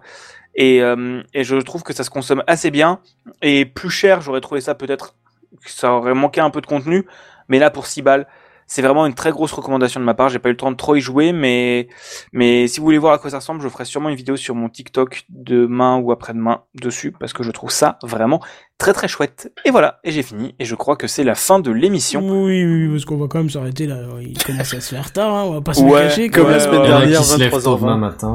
Ouais, c'est ça. Bah, il y en a tous, hein, je crois qu'on se lève tous nous, demain, Bah matin, oui. demain matin en fait, hein, mais bon. C'est ça. Ah oui. Et bon, et justement, ça me permet de faire monter cette petite musique euh, magique qui Mais fait plaisir. Mais couillons-nous. Mais dans quelle étagère? Non, c'est pas ça. Euh, J'ai entendu deux fois que vous avez parlé d'un truc qu'on parle pas souvent. Vous allez pouvoir nous donner vos TikTok, mes chers amis, puisque Redscape et Big Gaston sont sur TikTok. Sam aussi Ou juste bu Sam, il s'en fout. voilà, Sam, il s'en fout. On pose des questions, il a J'étais rien à battre. je disais que oui, j'ai une vidéo euh, sur TikTok. J'ai une vidéo sur TikTok. Wow. Alors vas-y, où est-ce qu'on te retrouve, euh, Sam? Euh, je te laisse retrouver, euh, je te laisse passer la main. Et ils sont sur la page des contacts du site, c'est ça Je te laisse euh, arrêter, s'il vous plaît. Ah, génial. ouais, euh, Ouais, non, enfin non, laissez tomber, je vous laisse la main. Bah écoute, si vous suivez les autres comptes, vous les trouverez dans les, dans les comptes suivis de, euh, de Redscape. Vas-y, dis-moi, moi aussi je fatigue là. Euh, sur TikTok, arrobase RDC, RD, RDSCP, MSC, underscore art. Putain, RDSCP, MSC, underscore art. Voilà. ouais, t'as choisi un bon titre bien simple à Ouais. retenir. Ouais, ouais, bah Ouais, oui, c'est le nom de, c'est le, c'est le- c'est le nom de, de, de mon label. D'ailleurs, vous pouvez même retrouver sur euh, mon site RDS, RDSCPMSC.art. Bon, tu le rajouteras dans- après la quoi. conclusion dans, dans, dans le conducteur, comme ça, ça se retrouvera dans les lignes du podcast. Et puis Gaston, Moi, c'est Bigaston avec un zéro à la place du O parce qu'il y a un- quelqu'un qui poste rien, qui a volé mon pseudo. Donc j'ai le seum. Voilà. Bah c'est pas- il faut prendre du Kali Linux et faire péter son compte. Alors, Et tu Non. vois, moi, moi, je saurais même pas te dire euh, quel, quel, quel est le nom de, du mien non plus, tu vois. Donc, euh, Personne pour te t'a dire. demandé, voilà. en fait, un bande d'irrespectueux. Comment? Comment, Bazel? Personne ne t'a demandé, c'est vrai. Oui, c'est vrai. Non, mais je saurais même pas te dire, ça doit être un truc avec Kenton ou Kenton 57 comme d'habitude, mais euh, voilà quoi. Et puis il y a pas grand chose de posté depuis longtemps. Mais c'est Alors, pas c'est grave. vrai ce que dit Randall, c'est c'est en fait c'est Redscape Music mais sans les voyelles. Voyelles, c'est exactement ça en fait. Ah bah voilà. A- Et, Ça, et, et- et bonsoir à Randall également qui nous a rejoint sur le chat. Euh, T'es un peu en retard mon, mon ami. par Ouais, c'est la fin, mais c'est pas grave. Mais sinon, vous allez sur techcraft.fr et vous avez toutes les infos Ah oui. qu'il faut. Nous, en attendant, on se retrouve la semaine prochaine et en attendant, on se dit à plus. Bye bye. salut Ciao,